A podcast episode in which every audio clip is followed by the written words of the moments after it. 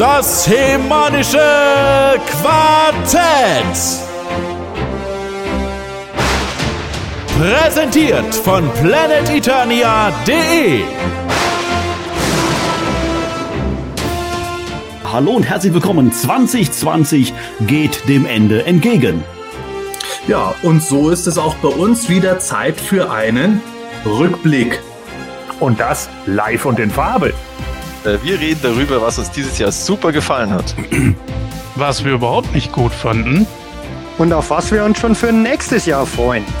Genug Material für einen vergnüglichen Abend mit Ausgabe 195 des Himanischen Quartetts mit dem motivierten Moderator Manuel, dem vitalen Videomacher Michael, dem Spielzeugsuchenden Sebastian, dem fröhlichen Fan Jens, dem multimedialen Matthias und dem Mega-Mock-Sammler Gordon. Ja, viel Spaß. Das Hemanische Quartett. Präsentiert von planeteternia.de. Die heutige Ausgabe hat es tatsächlich in sich. Nicht nur, dass ihr, liebe Zuhörer, alle mit dabei seid, sondern wir wollen gemeinsam das Motojahr 2020 ausklingen lassen. Und ja, was eignet sich besser für einen Jahresausklang als ein, ja, natürlich Jahresrückblick? Eben, und genau das haben wir jetzt auch vor. Wir werfen einen Blick zurück und auch einen kleinen Blick in die Zukunft und sprechen über Dinge, die uns im vergangenen Jahr besonders gut gefallen haben oder auch über Dinge, die aus unserer Sicht weniger gut verliefen. Aber nicht nur das, wir interessieren uns auch sehr für eure Meinung und haben verschiedene Umfragen ähm, vorbereitet. Und ich bin schon mal auf die Ergebnisse dann gespannt. Gut, beginnen tun wir jetzt mit QA, mit den Fragen, die uns auch wieder in den letzten Wochen und Tagen ähm, erreicht haben. Und da haben wir, ich glaube, zwei auf alle Fälle mal heute mit im Programm. Und ähm, Gordon, liest doch mal die erste mal vor. Die, ich, ich ja. glaube, die geht an den Sepp. Ja, genau. Das ist eine Frage, die speziell an den äh, Sepp gerichtet ist, von dem äh, User Rakunos. Und er hat geschrieben, du sagst ja immer, dass du dich erinnerst, wie du damals als Kind deine Figuren bekommen hast. Als Tang Lesher-Fan, wie ist deine Kindheitserinnerung zu ihm? Okay, äh, ja, äh, Tang Lesher, meine Kindheitserinnerung zu ihm besteht tatsächlich in erster Linie aus der Erinnerung, wie ich ihn bekommen habe. Das war an Ostern 1987 müsste das gewesen sein. Ja, 87 ist er rausgekommen in Deutschland. An Ostern habe ich den bekommen, zusammen mit einem gigantischen Schokoladenei, das ich versucht habe aufzubeißen, konnte ich nicht aufbeißen. Daraufhin habe ich das Schokoladenei in den Müll geworfen. War vielleicht nicht so praktisch, aber äh, Tanglecher war mir wichtiger und den habe ich dann sofort ausgepackt. Und Tanglecher war für mich immer eine Osterfigur. Ich fand den super genial damals, finde die Figur auch bis heute super. Und den hast du kaputt gebissen bekommen? Nein, das Schokoladenei, den Tanglecher, den habe ich nicht kaputt gebissen bekommen. Okay. ich habe an Ostern Snoutsbout bekommen. Okay. Der eine hat einen langen Rüssel, der andere hat eine lange Zunge. Wir überlassen es den Psychologen, was die dazu sagen. ja. äh, ich kann mich an Ostern gar nicht erinnern, dass ich was zum Motto bekommen habe. Hm, okay. Oh. Klingt nach einer traurigen Geschichte. Oi, oi, oi, oi, oi, oi. Okay, dachte, also. Was, du kannst dich nicht an Ostern erinnern, du warst immer so zugedröhnt. Nein, um Gottes Willen, zugedröhnt war ich nicht. Höchstens ein Schokoladenkoller oder sowas. Ja, das vielleicht, das vielleicht so ein Zucker. Als Manuel jung war, gab's noch kein Ostern. oh, ähm, ja, ich weiß gar nicht, ob ich hier der Älteste in unserer Runde bin, aber ich, gl ja. glaube glaub schon. Scheiße. Okay, gut. Dann kommen wir zur nächsten Frage. Uh, unsere Running Question. Ähm, das in der letzten Sendung habe ich sie, glaube ich, dem Matthias gestellt. Heute ist der Michael anders an der Reihe und ich muss ein bisschen schmunzeln. Ähm, und zwar, ähm, sie kommt natürlich wieder von Benedikt und er möchte wissen, gibt es bei euch Leute, die wieder Masters-Fans geworden sind, als sie eure Gesammlung gesehen haben? Mein Matthias habe ich letztens ja schon ähm, gesagt, dass er ja in seinem Homeoffice jeder ja sieht, ähm, weil er in seinem Büro ja quasi gleichermaßen sitzt, seine Sammlung. Bei, bei Michael ist das ein bisschen was anderes. Das muss ich mal ganz kurz jetzt mal vorwegnehmen. Ich glaube, wer seinen Raum sieht, bekommt eine absolut totale Reizüberflutung und fällt in Ohnmacht. Deshalb hat der Michael glaube ich, auch am, am Türrahmen einen Defibrillator äh, angebracht, um gleich die Leute wieder zu reanimieren, weil die dann rücklings auf den Rücken fallen. Das Problem ist, selbst an der Decke hat der Michael mittlerweile Mox angebracht. Das heißt, es wird dadurch nicht besser. Aber ich erzähle zu viel. Michael, beantworte doch mal die Frage. Okay, also ähm, ich habe hab, äh, einige Bekannte, die in dieses Zimmer tatsächlich mal reingegangen sind, ähm, die mit Masters überhaupt nichts am Hut haben. Die, die, die schauen dann natürlich und, und schauen um, ja, irre Wahnsinn, was da alles drin rumsteht. Den hatte ich, den hatte ich, den hatte ich. Aber die sind jetzt in dem Sinn, glaube ich, kein Fan geworden. Ähm, ich weiß lediglich, dass ähm, Leute, die auf meinem Instagram auch öfters sind, da, da poste ich ja immer einzelne Fotos von Einzelfiguren oder ähm, ja, auch vom Sammlungszimmer, dann einzelne Reihen oder Lines wieder neu entdeckt haben, wie die Stactions oder die 2000X-Figuren und dann, dann mir geschrieben haben, ähm, ja, ich habe jetzt auch neu die Stactions mir wieder besorgt oder die 2000X-Figuren, aber da kann man jetzt nicht sagen, dass die wieder Fans geworden sind. Also die, die interessieren sich für Masters of the Universe. Es mag sein, dass irgendjemand mal das, das ähm, Video auf PE auch gesehen hat mit dem, mit dem Rundgang durchs Sammlungszimmer und durch Zufall und dann vielleicht wieder Fan geworden ist. Das weiß ich nicht, aber aktiv wissen tue ich es nicht. Was nicht heißt, dass es nicht so trotzdem nicht so sein kann, ne? Ah, herrlich. Ja, diese beiden Fragen haben wir heute mit dabei gehabt, aber natürlich an dieser Stelle, ihr wisst es, der Aufruf uns weitere äh, Fragen zu schicken. Nutzt gerne dazu äh, jegliche Kanäle, die da zur Verfügung stehen. Äh, Facebook, ähm, YouTube und äh, Instagram. Ich weiß gar nicht, wo wir überhaupt alles vertreten sind. Äh, der, der Matthias hat da mal eine Liste gemacht, die war, glaube ich, ein DIN A4-Seite lang. Aber ihr wisst das selber alles. Also sucht euch da irgendwie was raus. Äh, natürlich auch gerne im Forum von Planetonia und wir freuen uns auf euer Feedback und natürlich auch eure Fragen in den nächsten Sendungen wieder mit zu beantworten. Okay. Neuigkeiten gab es natürlich auch wieder in den äh, letzten äh, Tagen. Auch da haben wir jetzt hier zumindest mal zwei mit im äh, Gepäck. Und die erste betrifft ähm, einen, ähm, ich weiß nicht, ein, ein, ein neues Puzzle, Sebastian. Um was geht es denn da?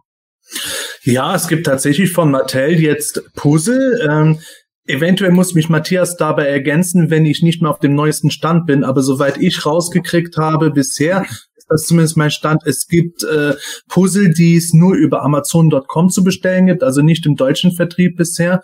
Und diese Puzzle kosten da um die 12 Dollar ungefähr. Und da sind so alte Masters-Motive drauf. Also ein Puzzle mit 500 Teilen, da ist Battle Armor Human of Battle Cat drauf. Von dem damaligen Geschenkset das Box Art ist gemacht worden. Es gibt ein weiteres 500 Teile Puzzle, wo Battle Armor Skeletor auf Night Stalker gegen Battle Armor Human und Mega losgeht. Auch das von der Nightstalker Vintage Box wieder übernommen. Dann das ganz bekannte Battle Armor Human und Battle Cat Bild das ist halt natürlich jetzt dann äh, schon fast ikonisch. Das von Nightstalker haben wir noch nicht so oft gesehen in den letzten Jahren. Ja, aber diese beiden Puzzle, die gibt es jetzt. Genau. Ja, und wie du richtig gesagt hast, ist bisher nur Amazon.com. Äh, man kann es aber tatsächlich nach Deutschland bestellen. Das ist ja manchmal bei Artikeln auf Amazon.com nicht so, aber jetzt hier ist es möglich. Aber ich glaube, also, da musst du halt Einfuhrkosten zahlen, genau, die genau. Äh, ungefähr nochmal so hoch sind wie beide Puzzles zusammen. Genau, genau, dann bist du auf, auf knapp äh, 25 Euro oder so oder Dollar, je nachdem, äh, pro Puzzle. Keine genau. Ahnung, ob die jetzt auch regulär bei uns mal erscheinen, aber es ist halt ganz cool, dass der Mattel sozusagen da jetzt auch wieder was eigenes bringt äh, nach Mondo. Die hatten ja auch so Puzzles, aber halt mit ihren äh, äh, Verpackungsillustrationen. Die waren ja etwas, also etwas eigen. Also die hat jetzt eine ganze, die waren jetzt nicht ganz so ikonisch wie diese alten Motive.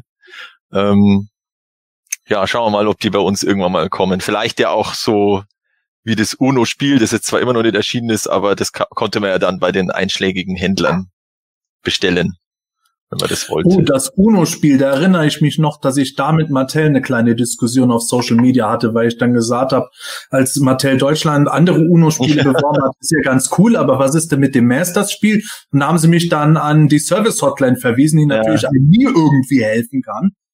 Genau. Und da habe ich dann entsprechend darauf reagiert, dass sie vielleicht mal nicht mit Textbausteinen antworten ja. sollen. Ja, das ist, das ist deren Social Media Standard äh, Antwort, wenn man eine Frage stellt.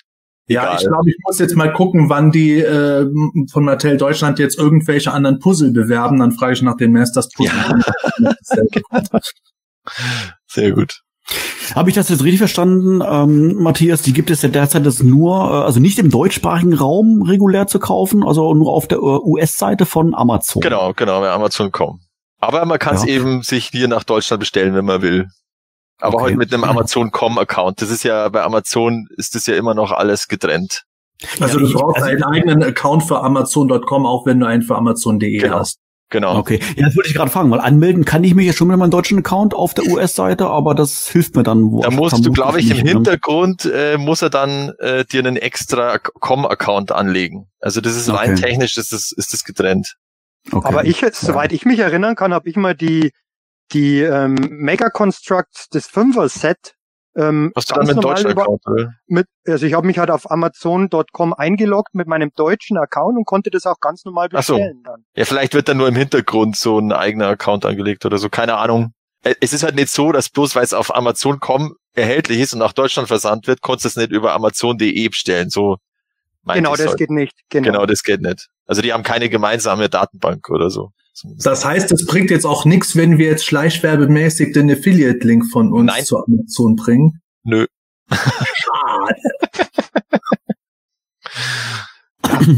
ja, gut, war ein Versuch wert, Sepp. Ja. Genau. Also, ja. Das, das ist also. Ich, ich muss sagen, ich kenne mich jetzt im, im Bereich Puzzle jetzt nicht so aus. Äh, ich hätte jetzt Mattel auch nicht als erstes gesagt, als der Lieferant für Puzzle. Ähm, ich weiß gar nicht, wie viel die so generell so am Start haben, aber ist so sowas nicht eigentlich prädestiniert, dann auch irgendwie dann auch im Einzelhandel zu bringen, so wie diese Matchbox-Autos von Motu? Oder ist das, äh, oder denkt ihr, das ist jetzt eigentlich eher unwahrscheinlich, Jens? Schwierig im Moment. Äh, wir hatten das Thema ja schon bereits in der letzten Sendung mit äh, Verfügbarkeit im Einzelhandel. Würde ich eher sagen, nein solange die da ihre Geschichte nicht geregelt haben, dass äh, die Moto Origins wirklich großflächig verfügbar sind. Okay, momentan haben wir sowieso die meisten Läden, die, die zu sind, aber trotzdem, das müssen sie erstmal machen, dann würde es sich wahrscheinlich lohnen. Ich finde es aber sehr interessant, dass die mit ihrem Puzzeln da kommen, wo gerade Mondo auch die Puzzle gebracht haben.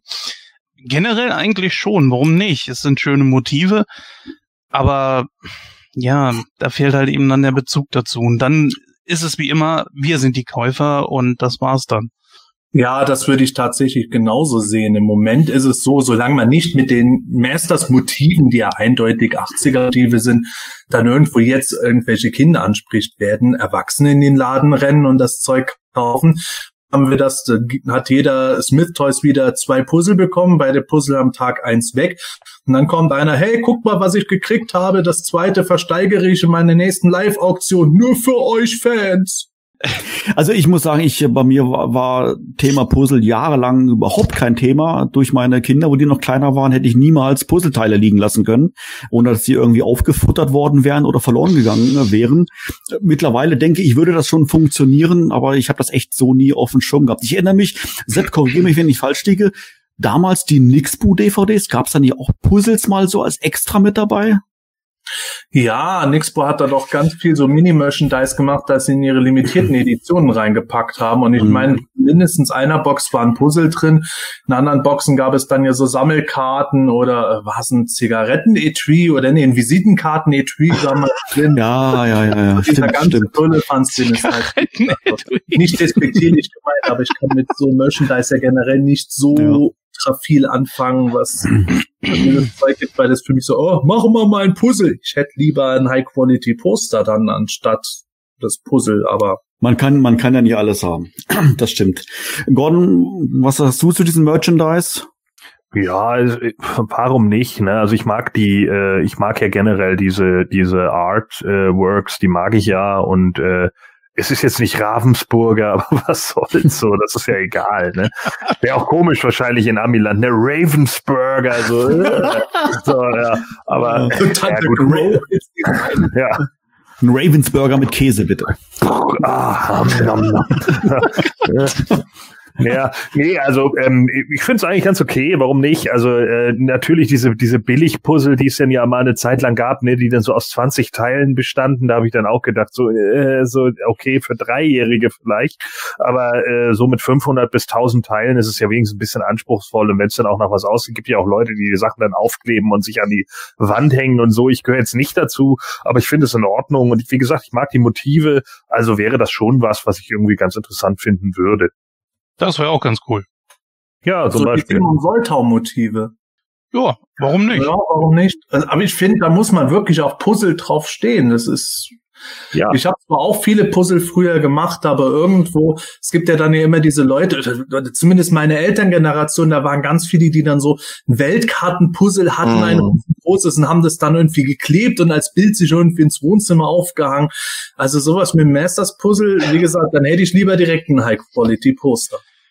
Beim Puzzeln ist das, glaube ich, wie bei allen anderen Sachen, ne? Der Weg ist das Ziel. So, äh, da geht's ja nicht darum, am Schluss das fertige Puzzle zu haben. Ich meine, wer geht schon zu Ebay und sagt, oh, so ein fertiges Puzzle, das kaufe ich jetzt. So, nee, das macht man ja eher dann, um den Spaß an der Sache zu haben, ne? Und dann hängt man sich das halt hin, so, weil man dann eben zeigen kann, jo, das, äh, das war das mal oder wie auch immer. Also äh, mich hat das auch nie so komplett gecatcht, muss ich einfach sagen, aber ich kann den, den Anklang dahinter zumindest nachvollziehen.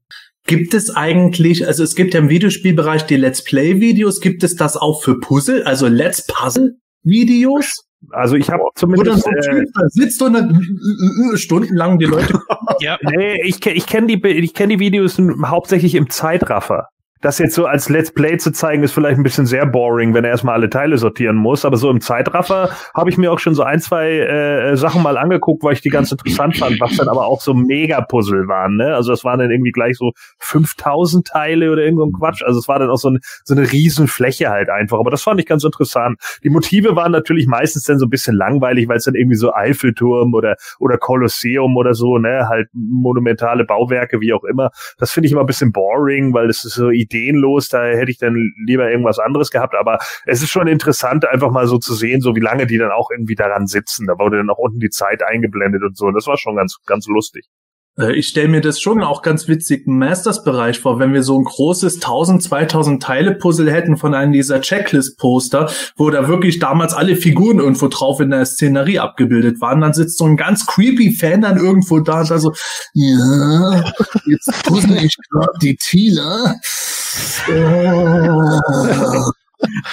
Oh, jetzt geht das Kopfkino los, ey. Ja, ja. Hilfe. Oh. Nächstes Thema, Manuel. Ja, ja, gute, ja. gute Überleitung. Ja, ja. Ah, ja, ja, ja, ja. Okay, und die nächste News betrifft den Character Guide und Cartoon Guide. Und ähm, ich kenne einen Autor übrigens persönlich, der da mitgearbeitet hat. Ähm, Sebastian, was gibt's denn da jetzt Neues? Keine Ahnung, ich kenne die Leute nicht. Ach so, okay. Ja, gut. Ähm, ja, was machen wir denn jetzt? Am besten den Matthias fragen. Der hat das alles mehr mitgekriegt, aber ich glaube ganz grob, dass aktuell der Character Guide, also Volume 1, neu aufgelegt ist und der Cartoon Guide auch neu erhältlich ist oder erst erhältlich sein wird, wieder neue Auflage. Ja, genau, so ist es. Also der ähm, Cartoon Guide, da hat ja der James E. Dog, hat er da so ein Bild gepostet, äh, Reprint, reprinted äh, das teile ich jetzt mal hier. Ähm, also das stimmt. Also dann, er ist ja der Autor, also der, das wird schon stimmen, wenn er das postet.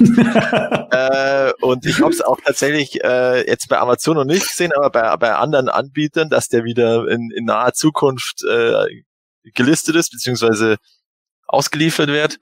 Und den, den Character Guide Band 1, den habe ich ja selber sogar schon mal testweise bei, bei meinem Buchhändler tatsächlich ganz brav äh, den lokalen Buchhändler unterstützt und äh, der ist jetzt wieder geliefert worden, weil der war ja auch eine Zeit lang äh, ausverkauft. Und äh, ja, das passt ja hervorragend zu diesem, dass jetzt der, der Ergänzungsband äh, dann kommt. Dadurch äh, ist natürlich der deutlich attraktiver, wenn man jetzt auch den äh, Character Guide äh, Hauptband dann auch wieder bestellen kann, wenn man den damals, ich glaube 2016 oder 17 äh, verpasst hat. Ja, ich finde auch, dass sich der Kauf vom Character Guide durchaus lohnt. Und mhm. den Cartoon Guide, den muss ich mir noch bestellen. Da muss ich jetzt mal abwarten. Ich glaube, auf Amazon.de gibt es den noch nicht zu bestellen, oder? Genau, genau. Auf Amazon war er jetzt noch nicht, äh, auch nicht zur Vorbestellung oder so. Ich habe ihn eben nur bei ähm, so anderen, bei diesem genialen Lokaldorf, wo man sein, an seinen Buchhändler liefern kann, da ist er wieder mhm. gelistet. Und ich glaube, bei Thalia und so, so Händlern heute. Also, aber ich denke mal, dass der dann auch irgendwann zu Amazon wieder kommt. Okay, also auf Amazon warte ich nämlich noch, weil das das einzige von den Büchern ist, das ich verpasst hatte, beziehungsweise ich habe mir damit Zeit gelassen, weil ich bin ja nicht der riesen Cartoon-Fan. Ich bin zwar sehr interessiert, aber nachdem ich den Unofficial Guide schon hatte von James E. Talk, habe ich gedacht, naja, den offiziellen, da war irgendwas anderes geraten, naja, da wartest du drauf, die 50 Euro oder was es gekostet hast, investierst du ein paar Monate später, dann war er schon wieder vergriffen. Seitdem, ja, blöd gelaufen. Aber wie gesagt, kommt wieder. ist ja auch nachvollziehbar, wenn er eigentlich so gefragt ist und ja. Ja klar, sie ist, ich glaube, ist der äh, populärste von allen Bänden. Ja. Filmation ja, der, der, der ist ja, glaube ich, wirklich, ähm, ich weiß nicht, ob er dreistellig war, aber es ist in die Richtung gegangen und, und da macht es natürlich Sinn, dass die den wieder, wieder neu auflegen. Also mhm, mhm. ich, ich, gönn, ich freue mich für jeden, der den noch nicht hat und jetzt zu, zu einem vernünftigen Preis bekommen kann, weil das ist jetzt aus meiner Sicht nicht wirklich so ein, ein Sammlerartikel in dem Sinn, sondern einfach ein Nachschlagewerk, das permanent verfügbar sein sollte. Und was ich mir tatsächlich irgendwie erhoffen würde, ich weiß nicht, warum das nicht so ist, dass das mal auch als Online-Exemplar erscheint irgendwie, so als E-Book oder so, ähm, weil das doch ziemliche Schinken sind und dann wäre es vielleicht auf dem iPad oder so angenehmer zu lesen. Ich weiß nicht, ob sie da Angst haben, dass das dann irgendwie reinweise abfotografiert wird und online gestellt wird. Das weiß ich natürlich nicht. Ich, ich schätze auch mal, dass die damit dann vielleicht auch warten, solange äh, sie merken, dass sich die gedruckten Auflagen weiter verkaufen. Ich meine, es dauert zwar immer eine gewisse Zeit, bis man die nächste Auflage dann gedruckt hat, aber solange die dann sehen, dass die in sehr kurzer Zeit wieder weg ist, äh, dann kann man schon drauf setzen, hey, solange die Leute weiterhin auf eBay 100 Dollar dafür zahlen, können wir nochmal eine Auflage drucken. Wäre jetzt meine Spekulation. Also ich war tatsächlich jetzt ähm, die letzten Tage mal auf Amazon und habe da mal ein bisschen mal genau in diese Richtung mal gesucht nach Moto-Büchern und war etwas überrascht, wie viele es mittlerweile davon gibt. Das habe ich irgendwie alles nicht so mitbekommen, äh, beziehungsweise sind die veröffentlicht worden in meiner in meiner persönlichen Motu-Pause die letzten Jahre. Ähm, ich bin beeindruckt, muss ich ehrlich sagen. Und ähm, werde mir die ein oder andere Ausgabe auf alle Fälle ähm, nachkaufen. Ich liebäugel jetzt gerade mit, ich weiß genau den Titel nicht mehr von dem Buch ähm, The Art of Masters, mhm. wo die ganzen ähm, Poster, Drucke und sowas alles, glaube ich, irgendwie ja, drin genau, sind.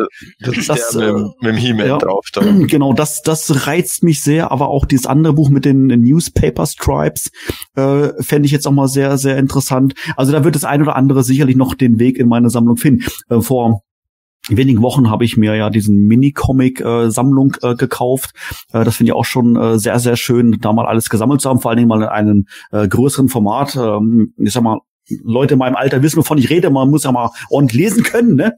Und äh, das ist bei dem Buch auf alle Fälle mal möglich. Aber ich bin, bin beeindruckt. Klasse. Tolle Sachen.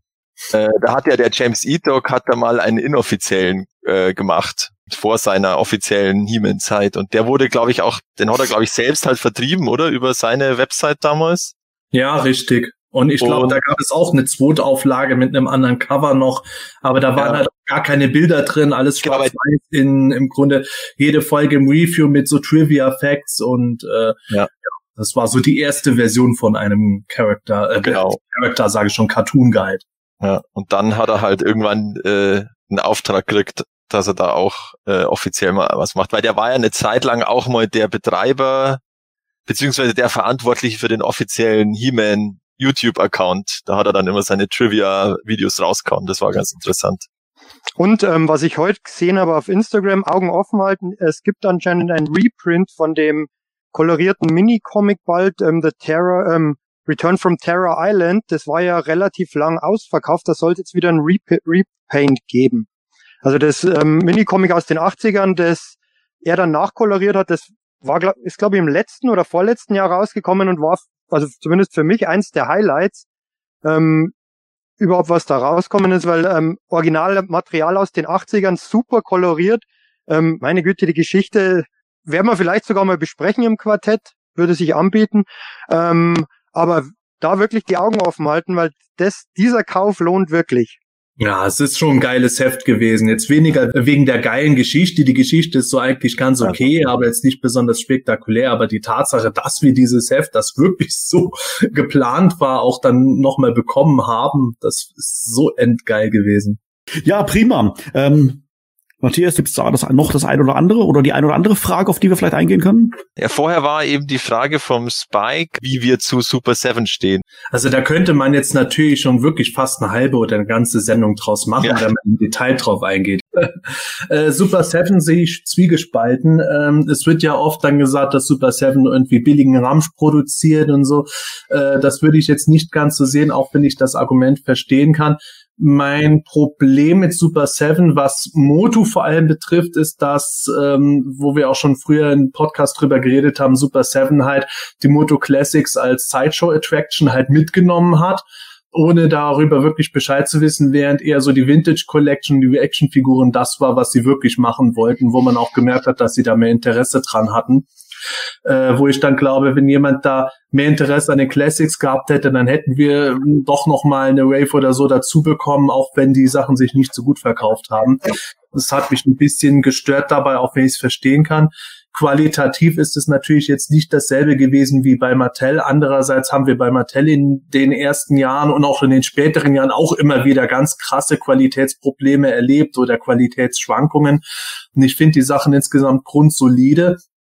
Ich muss dabei allerdings sagen, äh, das habe ich ja auch schon in eigenen Videos erzählt, die Vintage Collection finde ich von den Figuren her selber nicht besonders spannend und äh, auch, dass die ersten Exemplare damals äh, abgebrochene Stellen hatten, das sind halt Anfängerfehler, aber nichtsdestotrotz finde ich, hat sich das halt OVP am besten gemacht. Und unterm Strich sage ich, hätten wir das Super 7 nicht gegeben, dann hätten wir in all den Jahren auch einfach schlichtweg keine Master-Sachen bekommen. Wir hätten keine weiteren Classics und Club Grayskull-Figuren bekommen.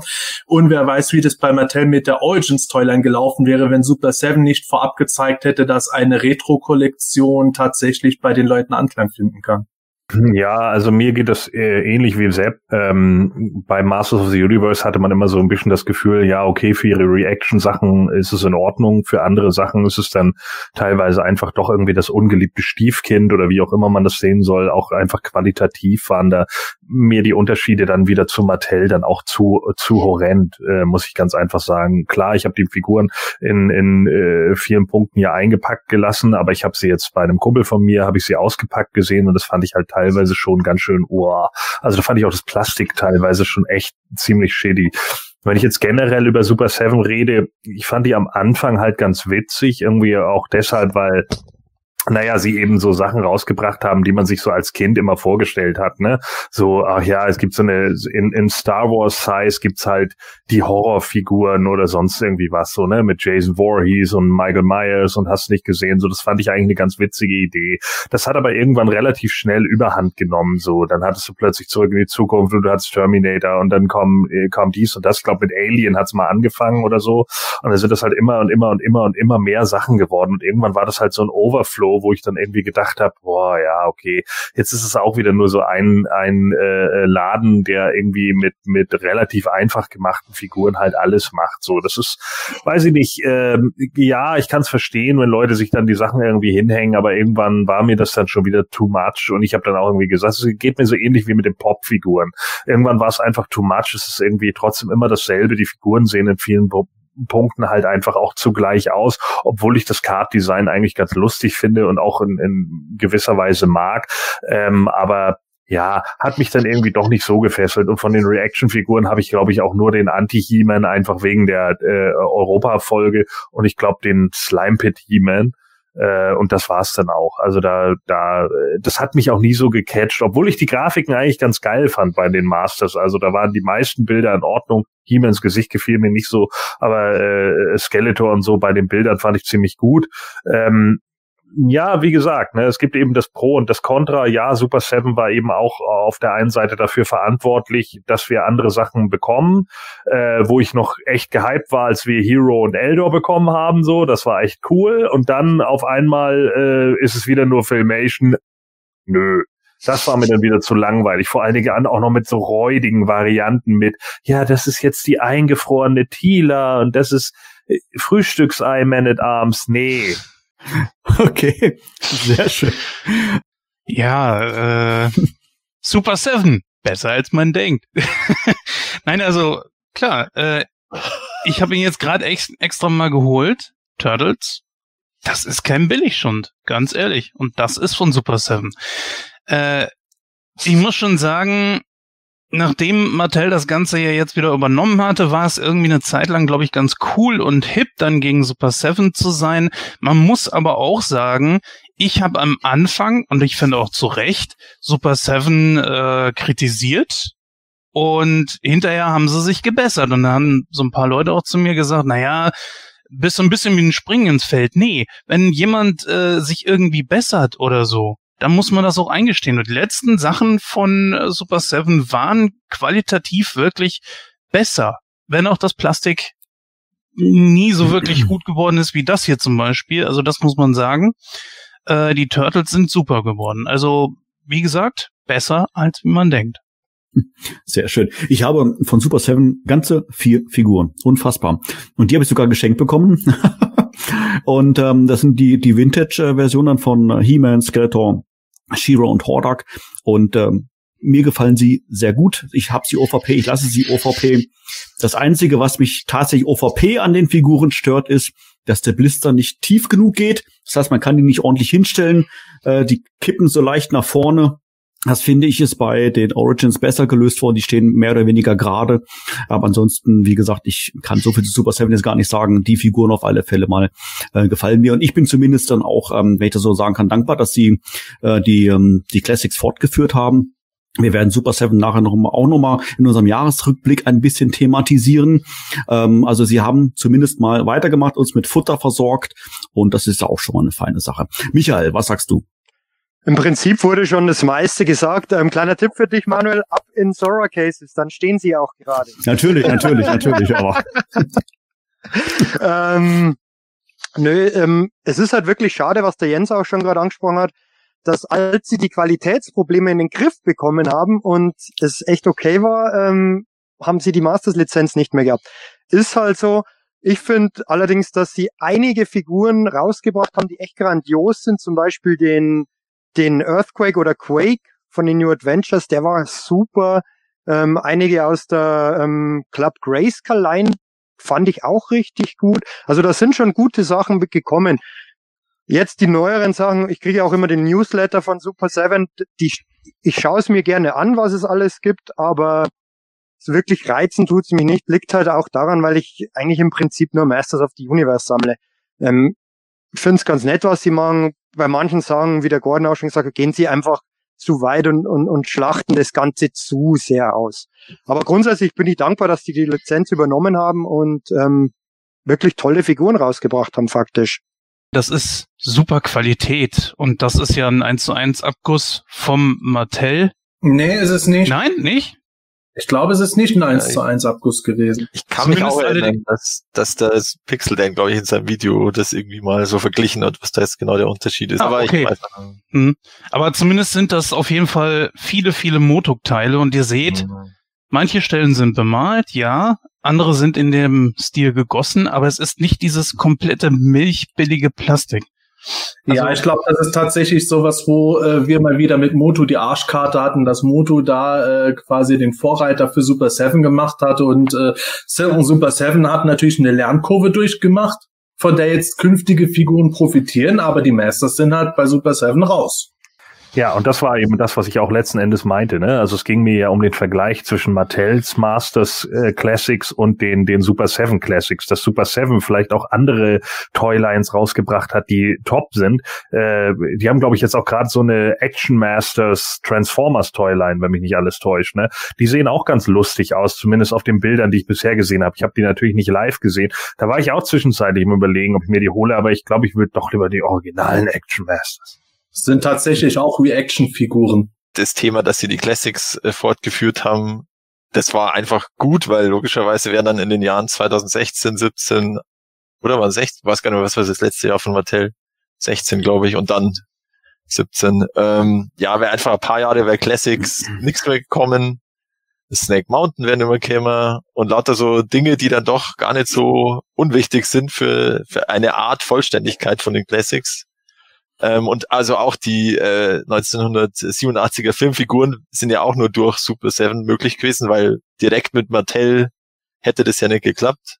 Und darum war das eigentlich gar nicht schlecht. Und ja, klar waren da hin und wieder so Sachen dabei, eben mit diesem Milchplastik, aber es hat mich irgendwie nie so richtig riesig gestört. Darum, ja, war ganz cool die Zeit, aber ist halt jetzt vorbei. Ja, alles endet irgendwann einmal. Mhm. Ja, wir sind quasi mittendrin in unserer heutigen Podcast-Folge und wir wollen uns jetzt unserem Jahresrückblick 2020 widmen. Dann würde ich sagen, ähm, legen wir los. Ja, liebe äh, Zuhörer und Zuschauer, wir haben uns jetzt, wie gesagt, natürlich im Vorfeld ein paar Gedanken gemacht. Was hat uns denn im Jahr, im Jahr 2020 äh, gut und was hat uns jetzt weniger gut gefallen? Da hat so jeder äh, für sich, sag ich mal so, seine verschiedenen Ansichten äh, gehabt. Die haben wir mal zusammengewürfelt und da uns mal so äh, ein paar Themen mal rausgepickt, über die wir jetzt hier mal etwas näher sprechen wollen. Und an einem Thema kommen wir natürlich im Jahr 2020 nicht vorbei. Ja, Corona mag man meinen, aber natürlich, das, davon reden wir natürlich jetzt nicht. Wir wollen ja hier ein bisschen Abwechslung bieten. Was ich meine, sind natürlich die Moto Origins. Die begleiten uns ja quasi schon von Januar an. Äh, ich würde mal fast sagen, äh, Sepp, korrigiere mich, beginnend mit der, mit unserem Besuch auf der Toy Fair in Nürnberg wo das Ganze dann quasi losgegangen ist oder beziehungsweise das erste Mal so vorgestellt worden ist und seitdem sind eigentlich sie Bestandteil unseres Sammlerdaseins. Und äh, ja, das sehen wir hier in unserer Runde an sich alle einstimmig und ist dann somit auch das erste Top, über das wir äh, uns jetzt hier ein bisschen näher unterhalten wollen.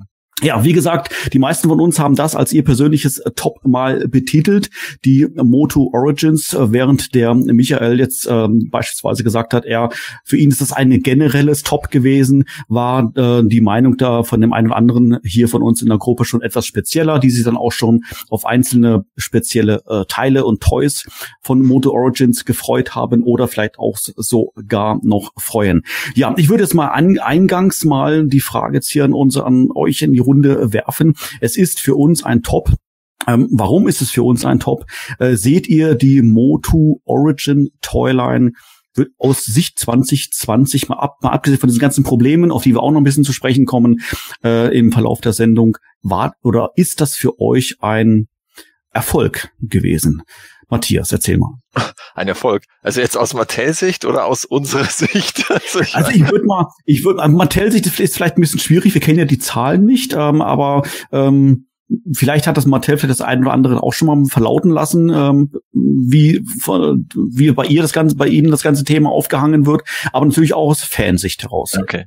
Äh, ich konnte, ich sage jetzt einfach von mir aus, also ich hätte letztes Jahr nicht gedacht, dass ich mich so für äh, dafür begeister. Also ich war letztes Jahr doch eher, wo das angekündigt wurde, so ja, aber das ist ja der Klassiker, wenn eine neue Toyline, Master Toyline kommt, oh, schon wieder mit neuem mit He-Man und Skeletor neu anfangen. Aber kaum sind sie ein Jahr später dann vorbestellbar, klick. Aber ich hoffe eigentlich im Grunde fast alle und auch noch zwei äh, Wrestling-Figuren, äh, die ganz gut dazu gepasst haben. Also Mr. T und den Jake the Snake ja, also aus meiner Sicht ist es wirklich eine tolle Variante, sage ich jetzt mal, da diese im Grunde die Vintage-Optik mit mehr ähm, äh, Gelenken da zu veröffentlichen.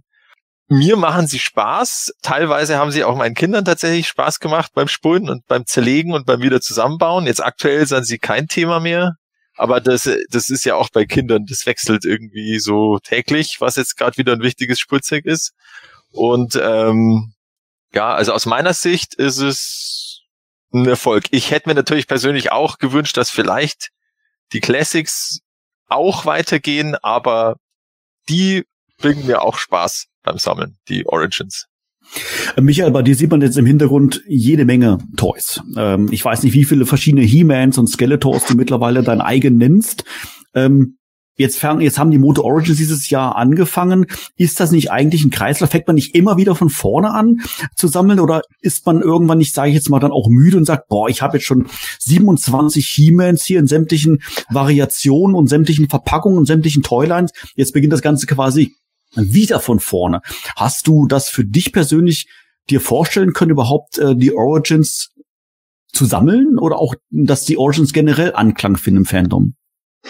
Ja, aber die sind ja alle anders. Das sind ja lauter verschiedene Versionen. Nö, ähm, ich war ja von Anfang an, als die Origins vorgestellt ähm, wurden, schon relativ begeistert und habe von Anfang an gesagt, dass ich die auf alle Fälle sammeln werde.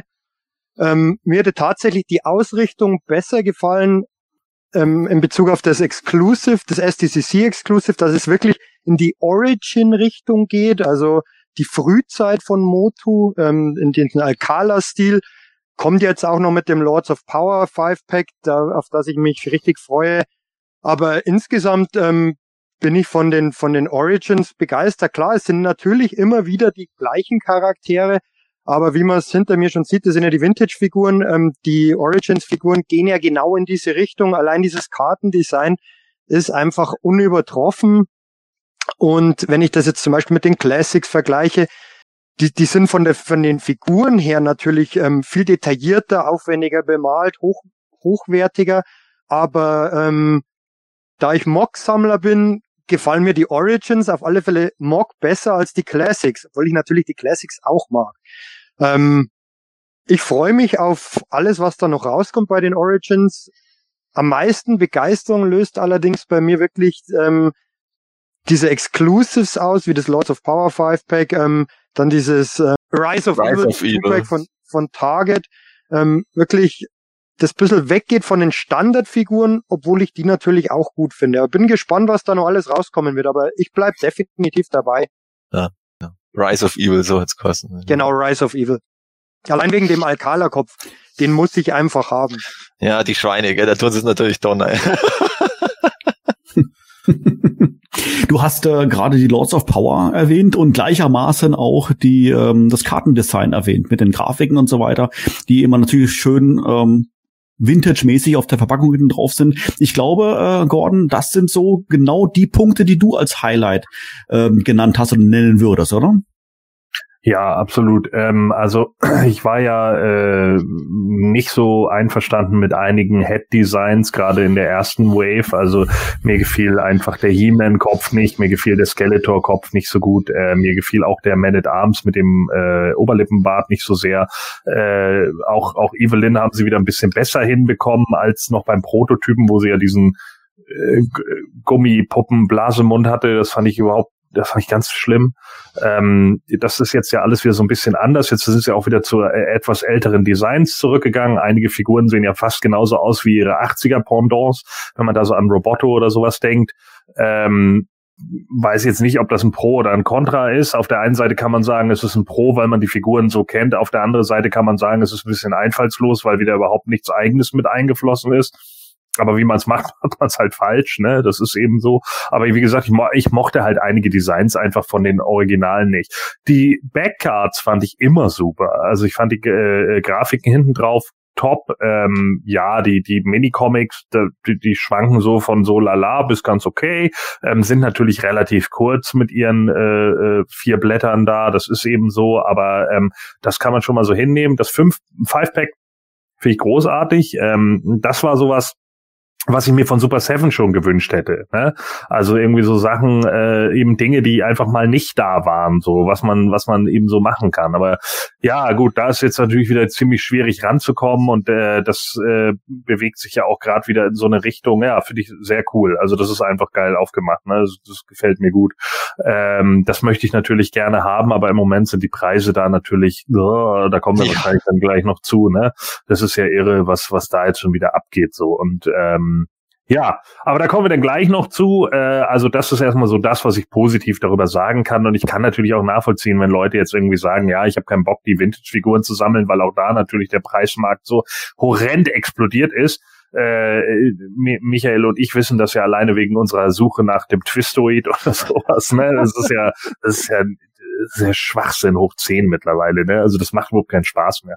Und äh, da kann ich natürlich dann nachvollziehen, wenn Leute irgendwie sagen, ja gut, dann äh, kaufe mir halt die Origins und hab mit denen halt dann irgendwie meinen Spaß. Wenn gleich da natürlich auch schon so ein paar Ärgernisse irgendwie aufgekommen sind, wurde mir zumindest von ein, zwei Leuten hier erzählt, ähm, dass da Gelenke wohl relativ schnell abgebrochen sind. Ja, ich kenne auch zwei Leute, bei denen das auch passiert ist. Also da sind auch die Kniegelenke gebrochen und das ist natürlich dann schon sehr ärgerlich. Ne? Klar, die Figuren sind jetzt nicht horrend teuer, aber trotz alledem ist es natürlich schon ärgerlich, wenn man irgendwie 60 bis äh, 16 bis 20 Euro dafür investiert und dann bei zweimal bewegen gehen sie kaputt. Äh, das äh, finde ich schon schade. Das ist auch ein Argument, was ich nie gelten lasse. Ich sag mal, äh, manche Leute müssen eine ganze Stunde oder vielleicht sogar mehr sogar noch äh, ihre Arbeit machen, die wahrscheinlich dann auch nicht gerade einfach ist, ganz besonders in jetzigen Zeiten. Und Geld ist Geld. Das ist dann kein Argument, finde ich. Die, man kann auch was Vernünftiges auf den Markt bringen. Allerdings, naja gut, Mattel ist jetzt bei der Produktion nicht dabei, dann muss, muss man es einfach umtauschen. So einfach ist das. Es kommt drauf an, was es genau ist. Wenn man jetzt eine äh, 6-Euro-Figur hat, dass da jetzt nicht irgendwo jede Bemalungslinie hundertprozentig ist oder fünfmal Farbauftrag gemacht wurde, damit die Rüstungen für 3D realistisch aussieht, das, äh, glaube ich, versteht dann jeder. Aber auch äh, egal ob 6 Euro oder 15 Euro, äh, kaputt gehen sollte halt nichts. Und Einzelfälle gibt es immer, aber wenn man dann irgendwo feststellt, dass es immer mehr Leute gibt, bei denen das passiert, dann ist es natürlich generell ein Problem, nach dem geschaut werden muss. Und da lasse ich es wiederum auch nicht äh, immer gelten, wenn dann jedes Mal es auf neue losgeht. Ja, das hat man ja vorher noch nicht gemacht, da muss man erst noch reinfinden als Unternehmen.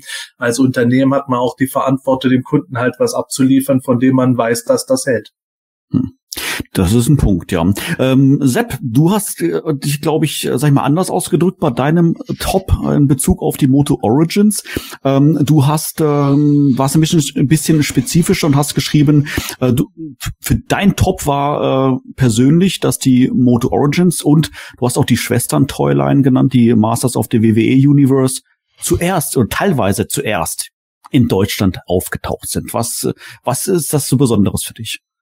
Ja, mit den Origins bin ich ja immer ein bisschen zwiegespalten. Es gibt so einzelne Figuren, die mir richtig gut gefallen oder einzelne Toys. Sieht man auch in den Videos, die ich habe. Andere wiederum finde ich halt, wie Gordon schon gesagt hat, äh, eher ein bisschen langweilig, wenn dann halt nur die alten Versionen eigentlich repliziert sind, nur mit mehr Gelenken. Wo ich da sage, ah, bisschen neuer Spin oder ein bisschen modernere Herangehensweise ist ja auch manchmal nicht verkehrt. Aber ähm, mir hat es halt besonders gut bei diesen Origins gefallen, weil es halt eher ungewöhnlich ist, dass Deutschland noch von den Amerikanern überhaupt neue Toys bekommt. Und das ist natürlich dann auch eine schöne Sache gewesen für uns persönlich, dass wir dann halt hier oder da mal eine Weltpremiere oder zumindest eine Deutschlandpremiere machen konnten, wenn halt plötzlich Sachen schnell da gewesen sind. Und gerade ähm, was jetzt halt die Wrestling und die Origins-Figuren betrifft, das ist ja alles im Grunde der gleiche Bug. Die können miteinander kombiniert werden und dann plötzlich taucht das Zeug gerade was jetzt so zum Beispiel Scarecrow und so betrifft, dann tauchen die Sachen auf einmal hier in einem deutschen Laden auf. Natürlich ist es doofe, dass die nicht jeder gekriegt hat. Wir wissen aber auch, dass das halt noch nicht der große Rollout zu dem Zeitpunkt sein sollte. Aber es ist einfach eine geile Sache, wenn sich dann in dem Sinne alle Fans irgendwo äh, daran äh, daran äh, aufhängen beziehungsweise damit Spaß haben können, dass diese Sachen jetzt da sind, bevor man wieder dann irgendwo sieht, ah ja, jetzt sind die in den USA, jetzt hat es der erste gekriegt, drei Wochen später haben es auch mal ein paar andere gekriegt, jetzt hat da wieder einer ein Video gemacht und dann heißt es für uns wieder an und in einem halben Jahr kommt es vielleicht. Dieses Mal ist es halt mit vielen Sachen so gewesen, dass halt doch etliche Leute das als erste bekommen haben. Natürlich gibt es da die Problematik, dass dann auch nicht jeder das geholt hat, um es für sich zu behalten, sondern gewinnbringend weiterverkauft hat. Aber ich rede jetzt halt wirklich von den Sammlern, die einfach dann mal gesagt haben, boah, das ist ja endgeil, dass wir jetzt schon einen Merman oder einen Roboter hier stehen haben, während den es sonst noch nirgends gibt. Das ist einfach, finde ich, eine ganz coole Sache. Dieses Early Bird Prinzip nenne ich es ja ganz gerne. Zumal, um das noch kurz anzufügen, wenn ich jetzt hier meinen Trapjaw stehen habe, zumal wir da auch festgestellt haben bisher, bei den Amis, der Trapjaw, der rausgekommen ist, der ist scheinbar noch eine frühe Produktion, weil der hat kein Doppelgelenk in der Schulter bekommen. Was wir aber bei uns schon bekommen haben, dieses Innen-Außen-Gelenk. Das heißt, dass wir sogar noch einen Vorteil bekommen haben bei der Figur, was ich natürlich auch geil finde.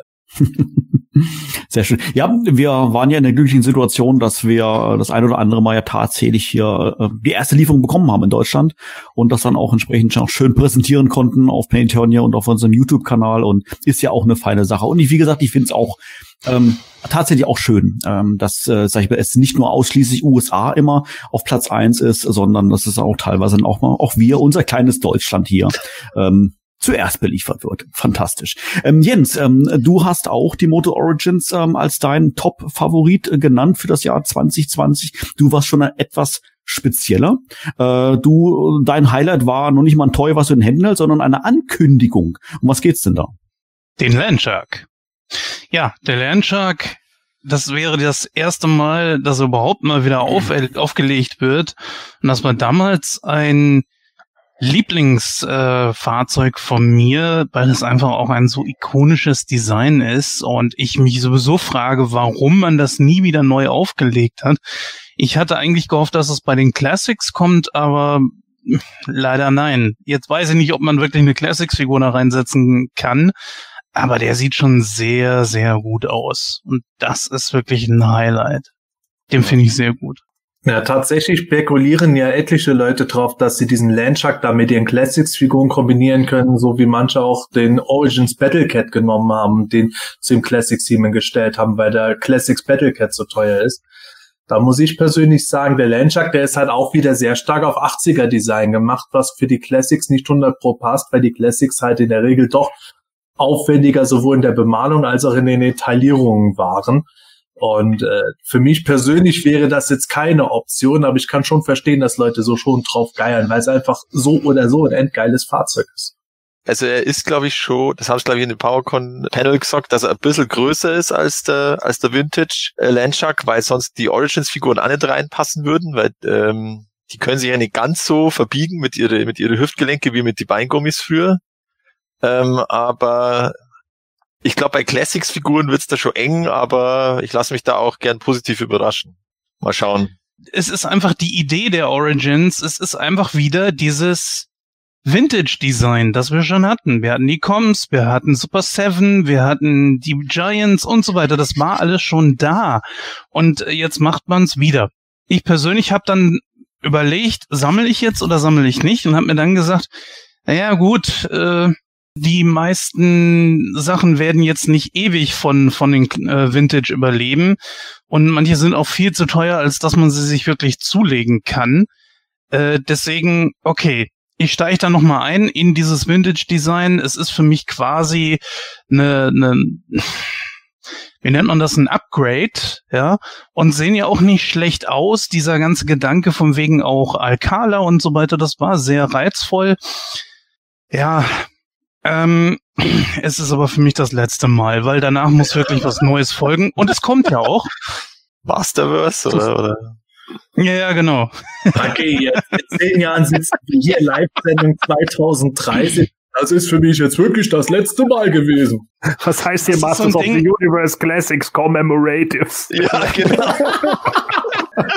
aber das Schöne ist, wir haben es jetzt auf Video, das heißt, äh, wenn wir uns ja, dann genau, unseren also, nächsten Live-Podcast dann machen, dann nicht den nächsten, aber einer unserer einen Live-Podcast in, in zehn Jahren dann. In, in zehn, Jahren, Jahren. Ja, genau. dann werden wir genau diese Stelle wieder rauskramen, Jens, und dann bin ich mal auf deine Erklärung gespannt. Machen wir das in Anlehnung an den Sean Connery-Film damals äh, mit dem Titel Never Say Never. Ja, zum Beispiel, genau. Ja, also die Moto Origins sind äh, auf alle Fälle für uns ein Highlight ähm, 2020. Ich persönlich hätte es mir auch nicht träumen lassen, ähm, dass Mattel quasi nochmal von vorne anfängt, nachdem wir ja schon äh, 2003 äh, Sebastian äh, gemeinsam auch mit dabei waren und äh, gerade Peter gegründet haben und so weiter. Jetzt haben wir nochmal die gleiche Chance. Also ich hätte es mir nicht träumen lassen und ich bin nach wie vor auch begeistert. Ja, wie begeistert von den Moto Origins, Matthias, sind denn unsere Zuschauer? Hast du schon ein erstes Ergebnis? Ergebnis von unserer Umfrage. So, also ich glaube, die Mehrheit ist voll dabei. Und da, was da jetzt abge, abgekürzt ist, das ist, ähm, ich habe so gut wie alles, was es schon gibt. Ähm, also ich denke mal, äh, so gut wie heißt immer, ich habe das SDCC 2-Pack nicht. das haben natürlich die meisten nicht, weil das war ja so selten, ja. beziehungsweise teuer. Also ich habe es ja alle, äh, wie ich gesagt habe, ich war letztes Jahr noch nicht ganz so begeistert und dann habe ich mir so gedacht, pff, das hole ich mir erst gar nicht. Aber jetzt, äh, jetzt bereue ich es natürlich. aber, aber ja, also ich würde sagen, da die Mehrheit ist eher voll dabei, würde ich sagen. Also natürlich auch äh, nein, aber das ist ja auch legitim. Natürlich, auf alle Fälle, auf alle Fälle. Was ist die Option, die bisher am zweitmeisten genommen wurde, mehr oder weniger, wenn ich mal was finde, kaufe ich es. Ach so, genau. Okay. Ja, also ähm, unser Top sind die Moto Origins. Unser nächster, unser unser erster Flop äh, den wir besprechen wollen, sind die Moto Origins. Naja, nicht ganz so. Aber im Prinzip äh, ist es in der Tat so. Denn äh, natürlich ähm, weiß jeder von uns, äh, der die Moto Origins sammeln möchte, äh, konnte sie nicht unbedingt sammeln, weil er hat sie vielleicht gar nicht bekommen. Ähm, der Plan von Mattel war ja, Mattel hat ja einen Plan, weiß man ja, ähm, die Moto Origins in den Einzelhandel zu bringen. Das hat irgendwie nicht so funktioniert. Der Sepp hat vor ein paar Minuten schon so ein bisschen geteasert von diesen Problemen, die dabei entstanden sind, dass Wave 3 vor Wave 1 kam, übertrieben gesagt. Äh, die Figuren tauchten in Deutschland auf, nicht in den USA und dann gab's überall dann den Klopapierman, aber sonst irgendwie in Australien nicht. Ach, was weiß ich. Also das war ja ein riesen Durcheinander. Und genau das wollen wir jetzt besprechen. Ich habe das Ganze mal tituliert als die Auslieferungspolitik von Mattel. Und da interessanterweise alle sechs von uns ähm, sind sich da ähm, einig, äh, dass dies ein Flop des Jahres äh, 2020 ist.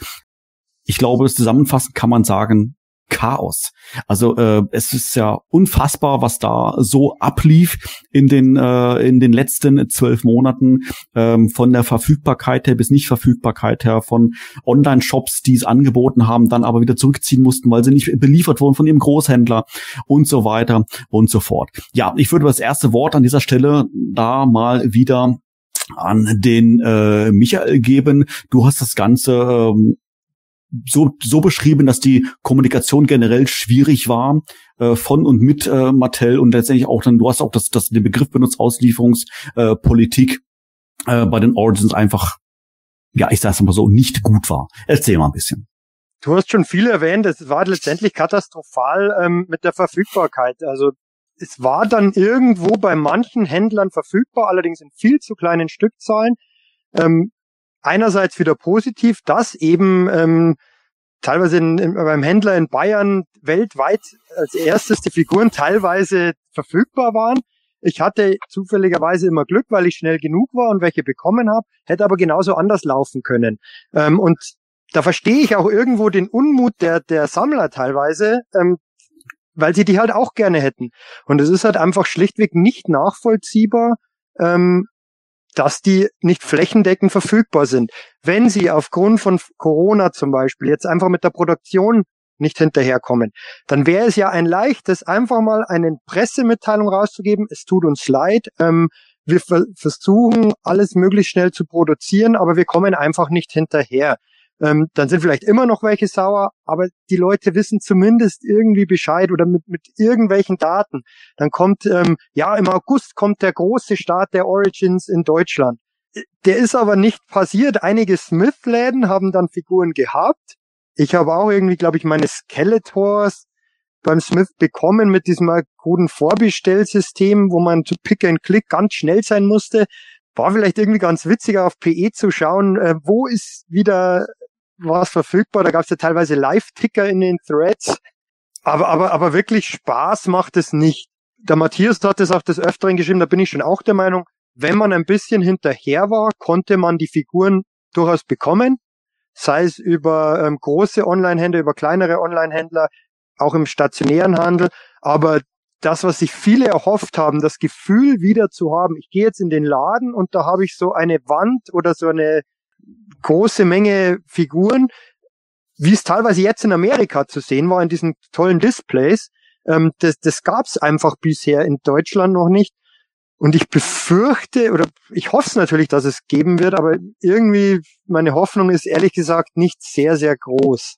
Das passt auch wieder zu diesem Punkt, den wir schon mittlerweile fast scherzhaft betreiben, sowohl im Podcast als auch wenn wir uns irgendwo in einer WhatsApp-Gruppe irgendwo kurz zusammensprechen, so irgendwo dieses Ding. Mattel hat einen Plan. Ja, aber welchen? Also, wenn das der Plan ist, dann. Äh. Ja, also das wäre jetzt tatsächlich so auch meine erste Frage tatsächlich an dich jetzt gewesen, Sepp. Ähm, wir scherzen ja oft drüber. Ja, Mattel hat einen Plan, aber ähm, hat Mattel einen Plan oder ist das tatsächlich intern wirklich ein genau genauso großes Chaos, wie es nach außen hin wirkt? Äh, ich stecke nicht in Mattel drin. Ich habe jetzt auch keine äh, besonderen Mattel-Kontakte, dass irgendwie meine Tante da arbeitet oder irgend sowas und ich da was sagen könnte. Ähm, was ich halt so Mattel USA-mäßig mitgekriegt habe, würde ich sagen, Mattel hatte einen Plan. Der hat sich dann aber zunächst einmal schon äh, in Luft aufgelöst, als sie gemerkt haben, ja, der Plan, der ganz viele Sachen äh, umgeben hat, unter anderem den Film und die Serien, das funktioniert jetzt doch nicht so wie gedacht. Ich glaube tatsächlich, dass diese Origins Launch auch in den USA nicht so früh, in dem Sinne früh, sondern nicht so stattgefunden hätte zu dem Zeitpunkt, wenn Mattel gewusst hätte, was alles passiert an die Covid-19-Situation etc. Mattel hat sich bestimmt erhofft, dass die Masters viral gehen, aber nicht auf die Weise.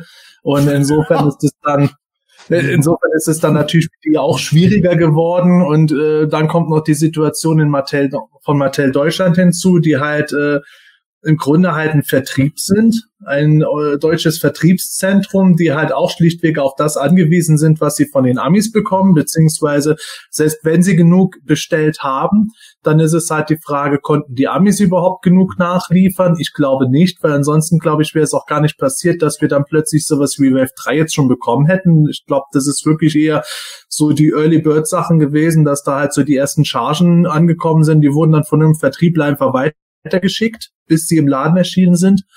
Und äh, dazu kommt auch noch der Punkt, das haben wir eben ja auf der Nürnberger Spielwarenmesse erlebt, äh, wo man dann halt schon gemerkt hat, dass das jetzt alles erstmal in den Mann gebracht werden musste. Und ich weiß halt noch, auch wenn manche sagen, ja, da gab es schon Händler, die da gesagt haben, das wollen wir haben, aber ich glaube, die ganz großen Vertriebler haben da eben nicht so zugeschlagen. Wir wissen, dass Smith Toys unter anderem zuerst nur He-Man Skeleton Battlecat bestellt hat. Dementsprechend hat wahrscheinlich Mattel Deutschland da auch am Anfang relativ zaghaft bestellt. Und dann kam auf einmal der One in Form von uns Nerds, die dann halt bei Müller die Hölle heiß gemacht haben. Wo sind denn die ganzen Figuren, bis die äh, Leute zur Ver Verzweiflung getrieben wurden? Und insofern ist das halt wieder mal etwas, wo man nicht sagen kann, es gibt nur den einen Feind oder den einen Kritik oder Problempunkt, sondern das sind halt so wieder so viele kleine Zahnrädchen, die ineinander gegriffen haben, um den großen Mist zu produzieren. Und letztendlich kam das raus, was wir 2020 erlebt haben. Ja, also ich fand es interessant, äh, eure Formulierungen, ähm, die ihr mir im Vorfeld geschickt habt, die waren mehr oder weniger alle gleichlautend. Auch äh, deine, äh, Gordon, du hast geschrieben, äh, Mattels Lieferstrategie ist für dich das Flop 2020. Wie hast du das wahrgenommen? Also letzten Endes wurde es jetzt ja auch schon äh, hier schon zweimal gesagt. Ähm, es, es ist halt immer blöd, wenn man dann erst irgendwie was ankündigt und hinterher kann man nicht liefern. Ne? Also das ist eben genauso äh, genau das Ding. Dann vielleicht eher ein bisschen ruhiger sein. So, ja, das ist halt, das ist halt, ja, tut mir leid, aber das sind bei mir wieder ganz diese alten Digital River Sachen wieder so die sind da nicht angekommen und dann, dann ruft man da an und dann weiß irgendwie keiner von irgendwas oder die haben dann nur irgendwelche Leute im Callcenter sitzen, die haben überhaupt keinen Plan.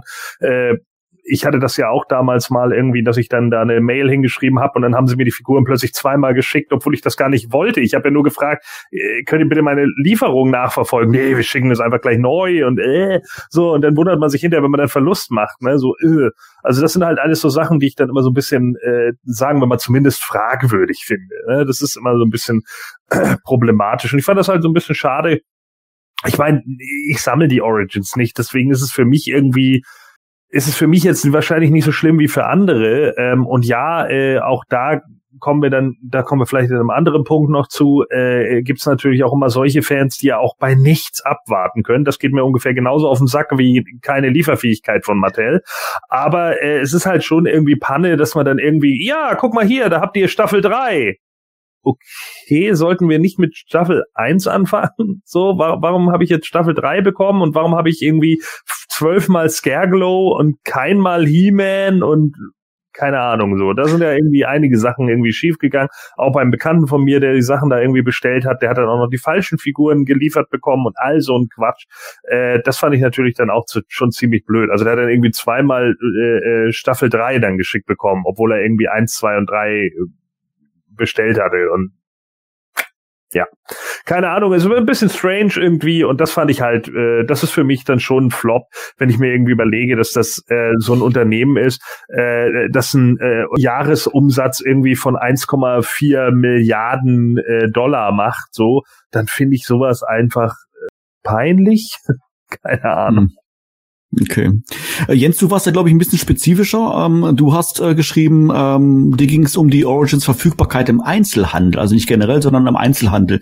Warst du von vornherein, sag ich mal, voller Vorfreude, mal wieder in den Laden zu gehen und wirklich dann wie in Kindheitstagen Figuren auszusuchen und zu kaufen und wurdest dann halt enttäuscht, weil es halt nichts oder halt extrem wenig gab?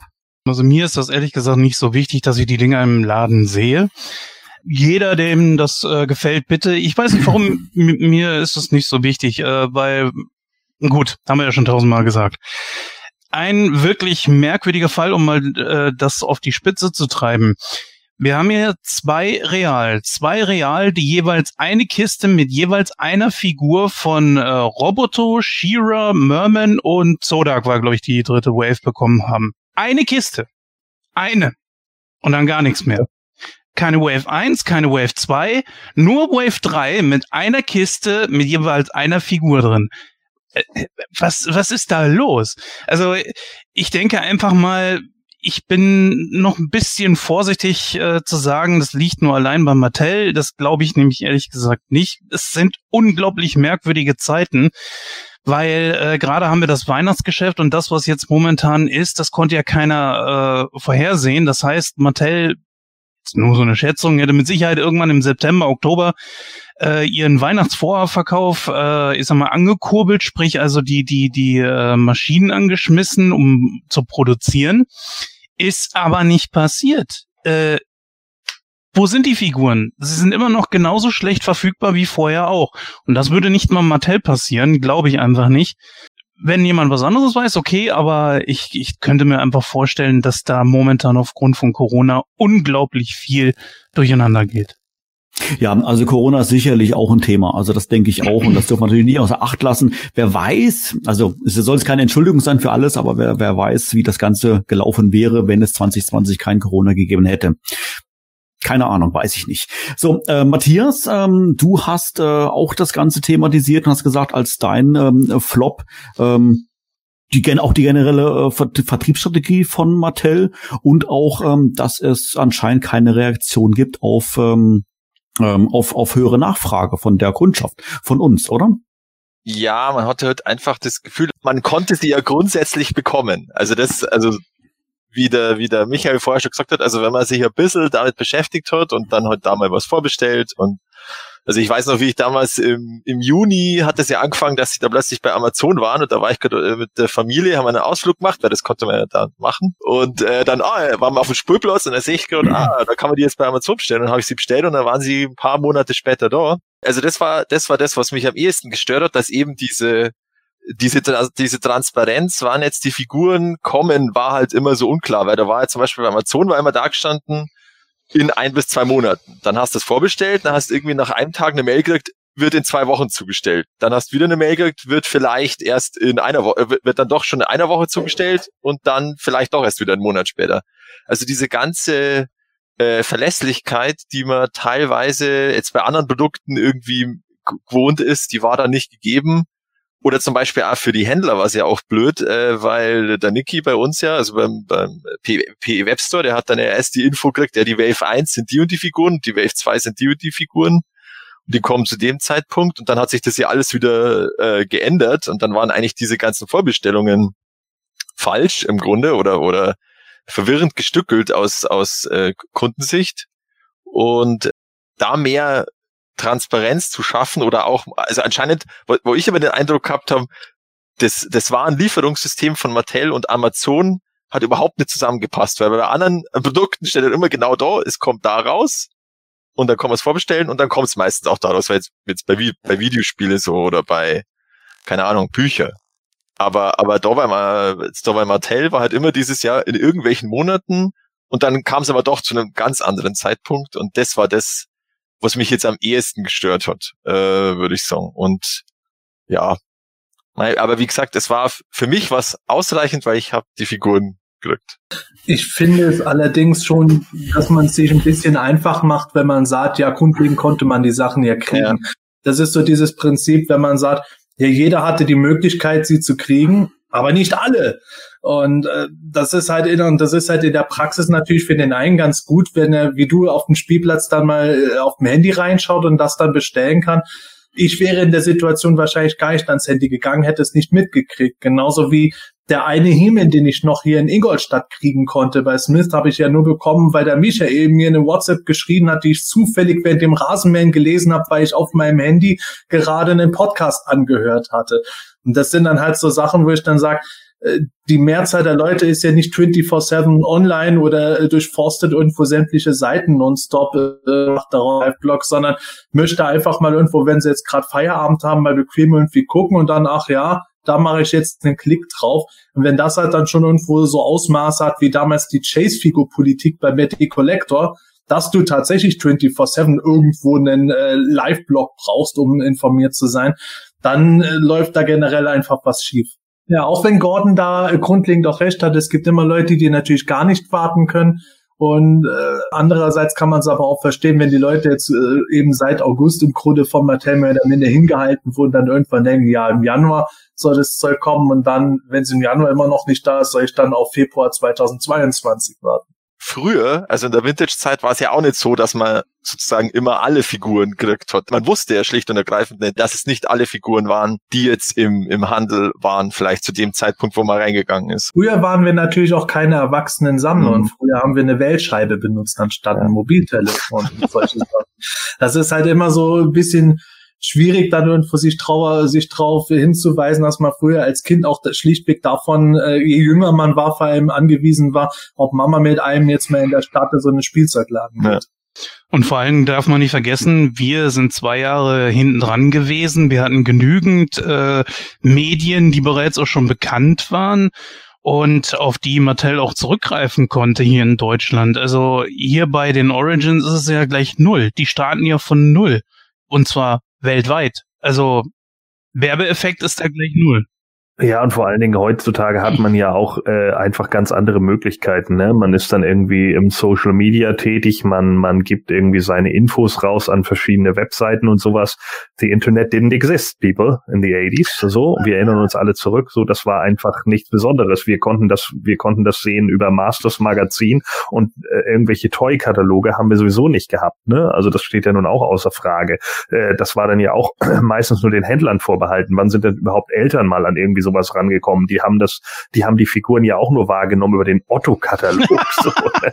Also ja, oder eben wenn es im, äh, irgendwo hing. Aber jetzt ist es halt ja, natürlich, genau so. Und, und selbst Spielzeugkataloge, finde ich, waren schon eine Form von Rarität. Also die meisten Eltern haben Spielzeugkataloge nicht gehabt, sondern die hatten halt einfach eben ganz normale Fachkataloge oder haben eben den Kram irgendwo bei ihnen zu Hause im, im Karstadt, im Hertie oder was weiß ich, in den kleineren Läden gekauft. So die Dinger, die da waren, wurden gekauft und die, die nicht da waren, eben nicht. Aber jetzt hast du halt einfach ein, so ein Konglomerat von tausenden von Sachen und ja, und für euch, für die Fans, wir machen noch das und dies und jenes und bliblablub. Und ihr könnt auch abstimmen, welcher Triklops das sein soll. Soll das der sein mit dem rosanen Penis oder der mit dem braunen Shirt? Ja, äh, ach so. Und dann kommt das alles und du stimmst dafür ab, so, ne? Und dann wird's der mit dem braunen Shirt, wir haben Glück gehabt. So, und dann in dem Moment so, ja, ach, den kriegt ihr übrigens nicht. Warum? ja, äh, weil mh, hm, keine Ahnung, äh, weil unser Vertrieb von Mattel, wir haben uns natürlich zum Ziel gesetzt, dass wir im Jahre 2021 unseren Vertriebsweg vollkommen verbessern werden. Wir haben natürlich uns die Kritik der Fans zu Herzen genommen und haben uns nochmal überlegt, nicht mehr mit Digital River jetzt zusammen zu arbeiten, sondern jetzt mit Digital Diver. Und äh, deshalb sind wir der Meinung, äh, Ah, unfassbar, unfassbar. Ja, kommen wir zum nächsten Flop, äh, Flop Nummer zwei. Und ähm, diesmal geht's um ah, Moto Origins, unfassbar. Es geht schon wieder um die Moto Origins. Ähm, ja, wie ich es gerade schon ein bisschen angedeutet habe, diesmal aus einer anderen äh, Perspektive. Und zwar aus der Seite des äh, Fandoms.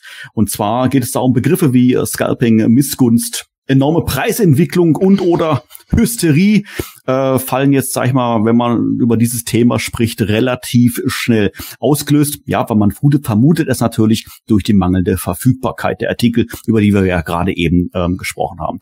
Auch dazu haben wir eine kleine Umfrage vorbereitet mit dem Titel Kollegiale Hilfsbereitschaft beim Sammeln oder eher Egoismus und Scalping. Wobei Scalping müssen wir jetzt nicht unbedingt auf die Goldwaage legen, aber ihr wisst, was ich meine.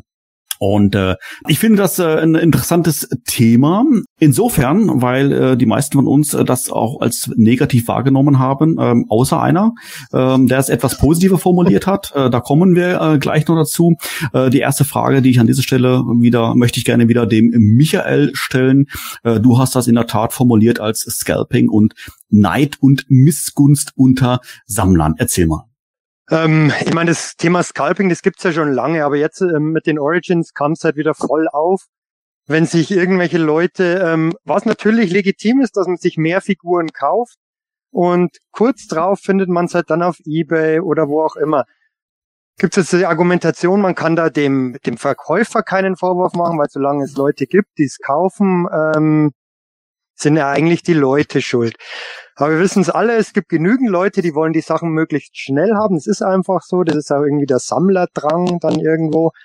Aber wenn ich nur noch auf Gewinnmaximierung aus bin, dann, dann finde ich, hat das wenig mit Sammeln zu tun. Und das ist in diesem Jahr besonders auffällig gewesen, auch mit dem Aufkommen dieser unzähligen Facebook-Auktionen, die größtenteils für die Community verkauft werden. Es ist für alle Spaß und Fun, natürlich am meisten für den Verkäufer, weil er seine Figuren zu horrenden Preisen verkaufen kann. Wieder das gleiche Thema, solange es Leute gibt, die es dann kaufen, kann man eigentlich dem Verkäufer, gerade wenn es auch gewerbliche Shops sind, keinen großen Vorwurf machen. Aber ich finde, das ist was, das ist, das war auffällig einfach dieses Jahr. Und Thema Missgunst ist, ist, ist ähnlich. Letztendlich das Thema, das der Sepp vorher auch schon angesprochen hat. Wir hatten jetzt in Deutschland einige Sachen zuerst. Dann gab's etliche Amis in den Foren, die, die dann losgeschimpft haben, was soll das, America First. Ähm, man kann was auch, wir alles im Mund gehabt haben. Ja, ja. Man, man könnte es ja auch, man könnte es ja auch umdrehen. Ah ja, jetzt haben die was zuerst. Ähm, ich habe mich früher auch immer gefreut, wenn der Pixel Dan zuerst die Figur hatte, habe ich mir das Review angeschaut und habe mich gefreut drüber. Es ist doch eine schöne Sache. Es gab sogar den Service auf PE mit dem Review, sogar mit englischen Untertiteln. Also das ist doch eigentlich eine feine Sache. Jetzt, jetzt taucht der Panther und der Clam Champ in Kanada auf. Super Sache. Und immer diese, dieser Neid und Missgunst.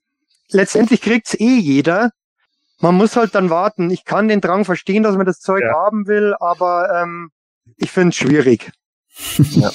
Äh, Matthias, äh, du hast das äh, als Hysterie äh, beschrieben, äh, diese, dieses Thema. Du hast, du hast sogar, sogar so viel geschrieben, das habe ich mal ausdrücken müssen und in Ruhe lesen müssen, äh, so, was du da formuliert hast alles. Das haben wir ins Skript alles gar nicht reinbekommen. Ich habe es jetzt wirklich oh. nur mal zusammengefasst, aber ich glaube, Hysterie äh, war, hattest du, hattest du genannt gehabt und auch äh, hast du erzählt von Beschimpfungen von Fans gegenüber von ähm, ähm, Angestellten im Kaufläden und so weiter und so fort.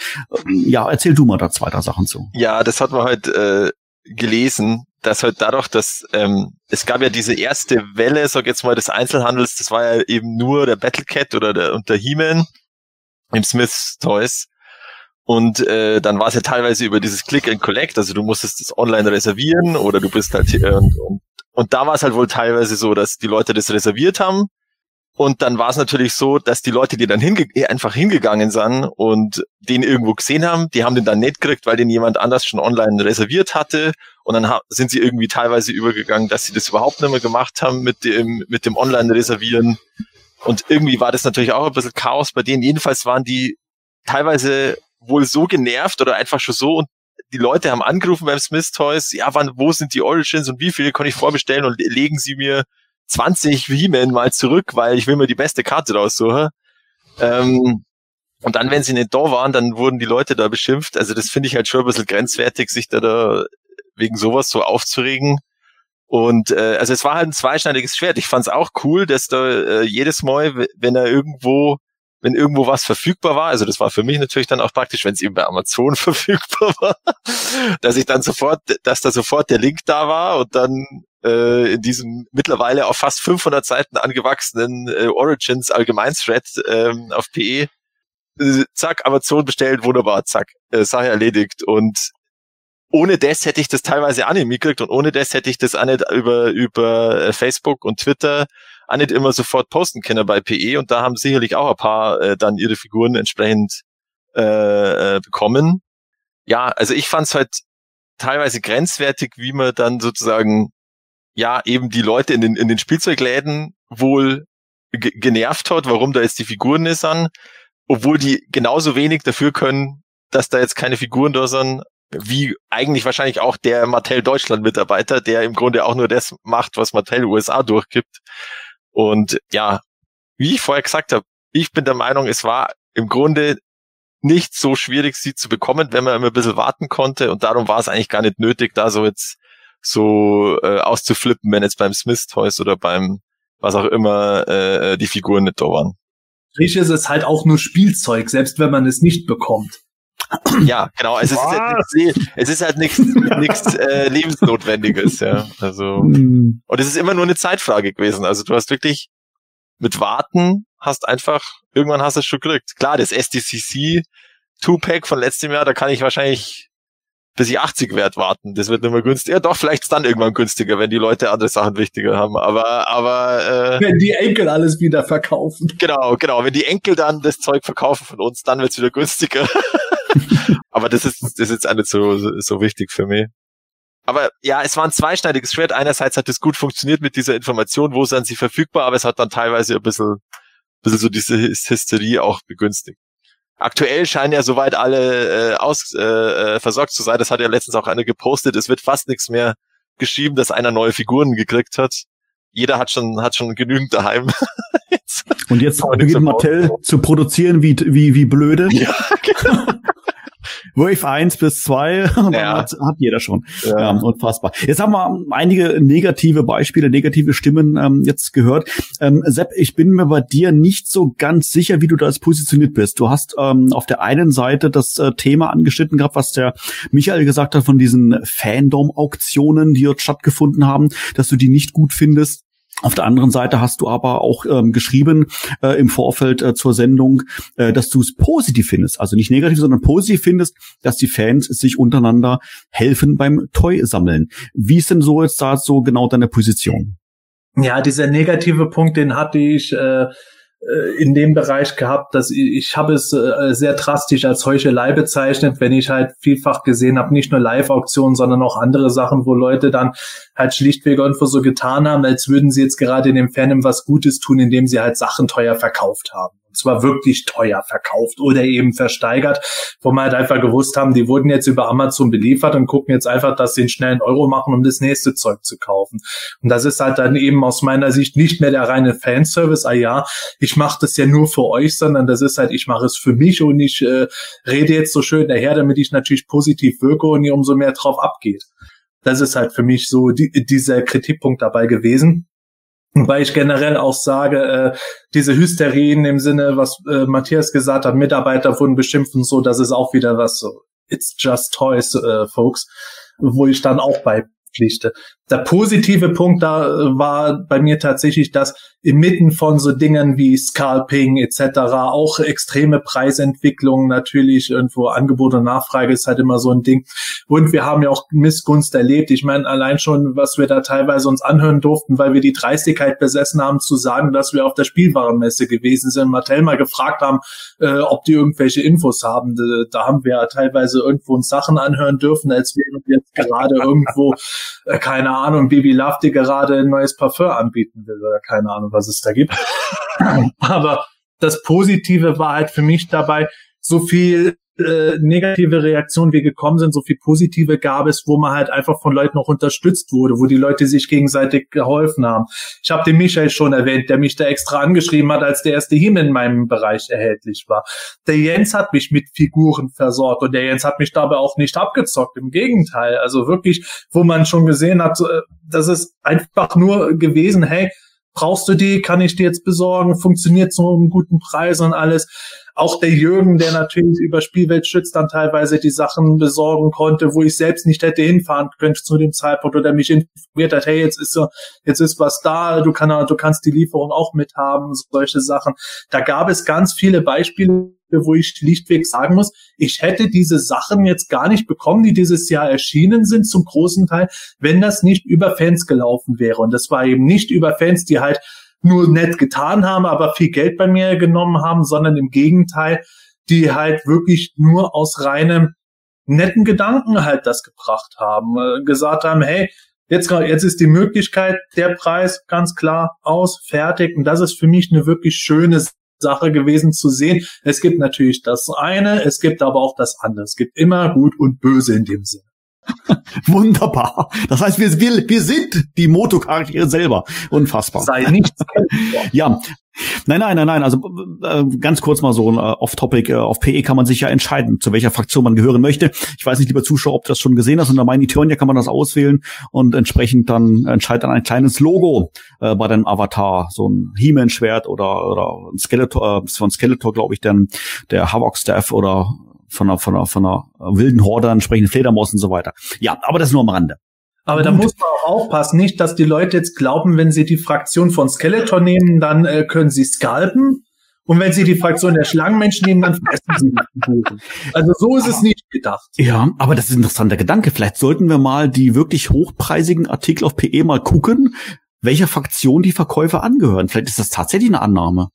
Ach, nein, nein. Nein, okay, lassen wir. Gut, okay. Ähm, Gordon, du hast dich auch äh, zu diesem äh, Thema äh, geäußert. Äh, du hast das äh, formuliert als äh, Preisentwicklung seit Corona, was du als negativ einstufst und hast formuliert und das Fandom dazu. Erzähl mal.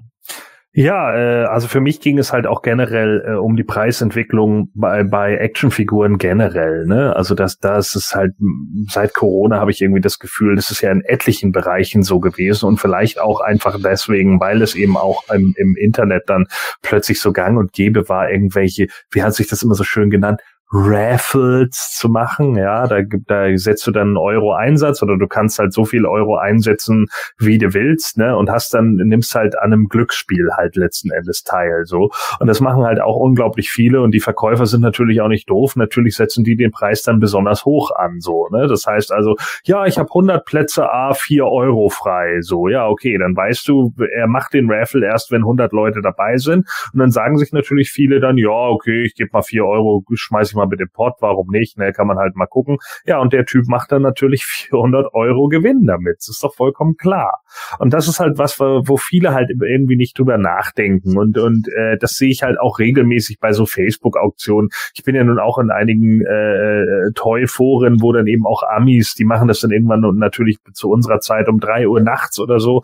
Und äh, das ist genau die gleiche Beobachtung, die jetzt zum Beispiel auch Sepp oder äh, als wenn man da irgendwie die, die, die mega guten dem, dem Fandom was Gutes tut, aber letzten Endes Preise hochtreibt und viele Leute dann halt auch einfach aus einer Bierlaune heraus denn da einfach mitmachen so und, und einfach vielleicht auch dann in dem Moment, nur weil dann andere Leute da mitmachen, so aus diesem, diesem Trieb dagegen anzugehen, äh, ich bin da irgendwann rausgegangen, weil ich dann auch nur gedacht habe, alter Leute, nee, darauf habe ich keinen Bock mehr. Und das Blöde dabei ist halt, Jetzt hast du mittlerweile schon so Scalper-Leute, die so einen normalen Origins-He-Man da einfach irgendwie für 99 Euro bei Ebay reinstellen, wo ich schon so denke, ey, bitte ernsthaft so 99 auf Karte äh, und dann kommen wir das zum Tragen. Ne? Ja, man kann natürlich auch warten. Ja, kann man und das sollte man auch. Ne? Absolut. Man sollte diese Leute nicht bedienen, aber es tun halt leider immer wieder welche und damit kommen das wirkt sich halt, es ist immer so ein Spinnennetz. Ne? Das wirkt sich auf alles mögliche andere eben mit aus. Mittlerweile ist das so, dass wirklich Leute ihren wirklich den hinterletzten Rotz vom Dachboden holen und ja, was kann ich denn dafür verlangen? Ja, und dann gibt's Leute, die dann diesen Scheiß dann sehen auf Facebook, überhaupt keine Ahnung vom Sammlermarkt haben, denn du hast dann da Figuren ohne Zubehör, Figuren, die, die farblich äh, schon abgenutzt sind, also bespielte Drecksfiguren für nichts. Ja, da kannst du schon so 150 Euro für verlangen und ich sitze da immer, wofür denn? Weil da jetzt irgendwie 80, 80er Jahre draufsteht oder was? Das ist Müll. Die, die, die Hälfte der Figuren kannst du in die Tonne kloppen. So, und damit macht man halt einfach dem Sammlertum halt mittlerweile solche Preise, dass man halt an gar nichts mehr rankommt, so. Und ich hoffe einfach, dass sich dieser Markt nach dieser ganzen Corona-Sache, weil offensichtlich zu viele Leute zu lange zu Hause sitzen und zu viel Zeit haben, um ihr Geld auszugeben oder sonst irgendwie was oder um Preise in die Höhe zu treiben. Ich hoffe einfach, dass sich das wieder, reguliert, weil so ist es echt unerträglich. Und auf sowas habe ich auch im Moment keinen Bock. Ich bin ganz ehrlich, ich äh, momentan kaufe ich fast gar nichts, weil überall, nicht nur bei bei äh, Masters, sondern es ist auch bei etlichen anderen Sachen, seien es nun WWF Wrestler oder seien es Turtles oder seien es Hasbros oder sonst irgendwie was Ghostbusters, da knallen die Preise im Moment in Höhen, das ist lächerlich, das ist einfach lächerlich. Man hat halt da irgendwo das Gefühl, dass im Moment äh, Toy Hunting oder Spielzeug sammeln die nächste Sau ist, die durchs Dorf getrieben wird. Genau. Das, äh, das kommt, das kommt dann natürlich manchmal auch, dass dann irgendwie der Punkt kommt, oh, du bist ja nur neidisch, weil du dir das nicht leisten kannst. Aber das ist ja dann letztendlich nicht der Punkt dabei. Es gab schon immer Sachen, die ich mir nicht leisten kann.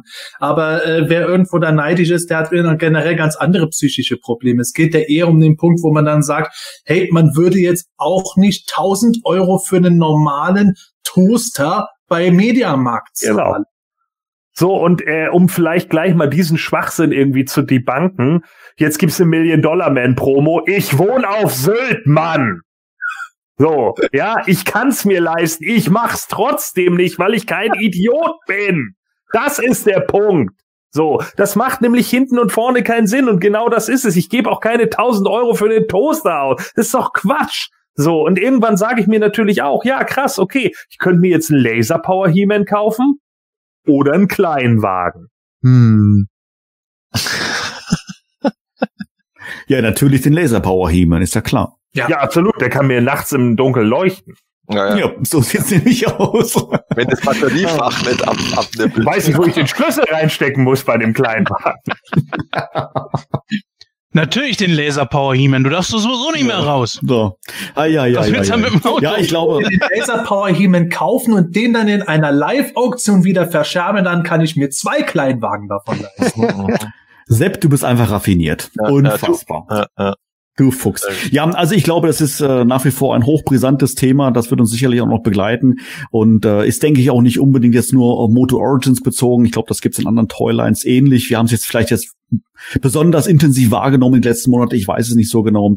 Aber ja, es ist natürlich ein hochbrisantes Thema. Äh, Matthias, wir kommen zum Ende dieses äh, Flops. Ähm, wie ist denn die Reaktion von unseren Zuschauern? Also es ist eher verteilt, würde ich sagen, aber die Mehrzahl hat keine Probleme gehabt. Also ich würde sagen, es verteilt sich relativ dann so im, im Feld gleich, gleichmäßig mal. Es ist ja auch so, du kannst dich ja auch selber entscheiden, äh, ob du jetzt da die hohen Preise zahlst, als äh, Thema Scalping oder nicht. Also das ist ja dann immer so eine eigene Entscheidung, auch teilweise. Ja, also. das zeigt ja auch den guten Punkt, den ich gesagt habe, dass es halt eben nicht nur irgendwo im Fandom mittlerweile nur noch Scalper oder so oder ja, ja. so gibt, sondern einfach Leute, die nicht aus Selbstdarstellung irgendwas machen, sondern einfach um anderen zu helfen. Das ja, finde ich klar. eine schöne Sache, dass sich das in dieser Umfrage dann so widerspiegelt. Wir sprachen jetzt gerade von Preisentwicklung, also Produkte, die mal normalpreisig waren, jetzt ähm, teuer verkauft werden oder teuer gekauft werden müssen andere Artikel, die sind von vorn von Haus aus schon teuer. Ja, das bringt uns nämlich zu unserem nächsten Thema, ähm, was allerdings trotz des hochpreisigen ähm, Wertes, sage ich jetzt mal, ähm, von uns hier als top bewertet wird. Und zwar geht es um Snake Mountain. Ja, wir hatten ja anfangs schon ein bisschen über Super Seven gesprochen gehabt, wie wir generell Super Seven sehen. Da kam Super Snake Mountain auch schon mal, ich glaube von Matthias wurde es zumindest mal kurz erwähnt. Und ähm, ja, das ist jetzt mal wieder, wie gesagt, ein Top, zumindest mal jetzt von äh, zwei Kollegen hier von uns, die das jetzt als wirklich als Top jetzt mal betitelt haben.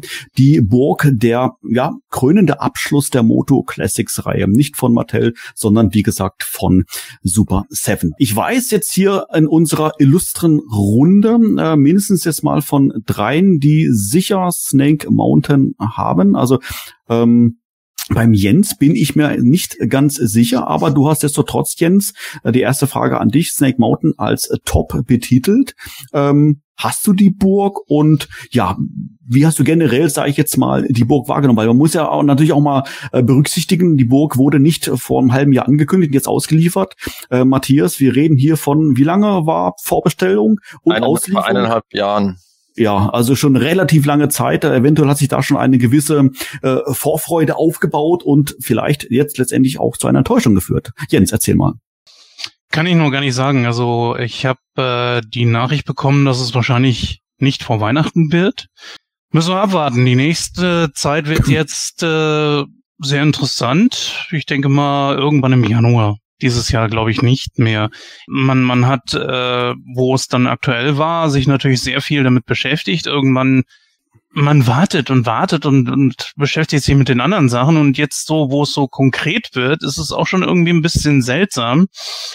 Geschmerzt hat's natürlich auf dem Konto, weil da mal eben ungefähr 800 Euro runtergingen. Äh, und auch wenn man sich darauf vorbereitet hat, 800 Euro sind 800 Euro.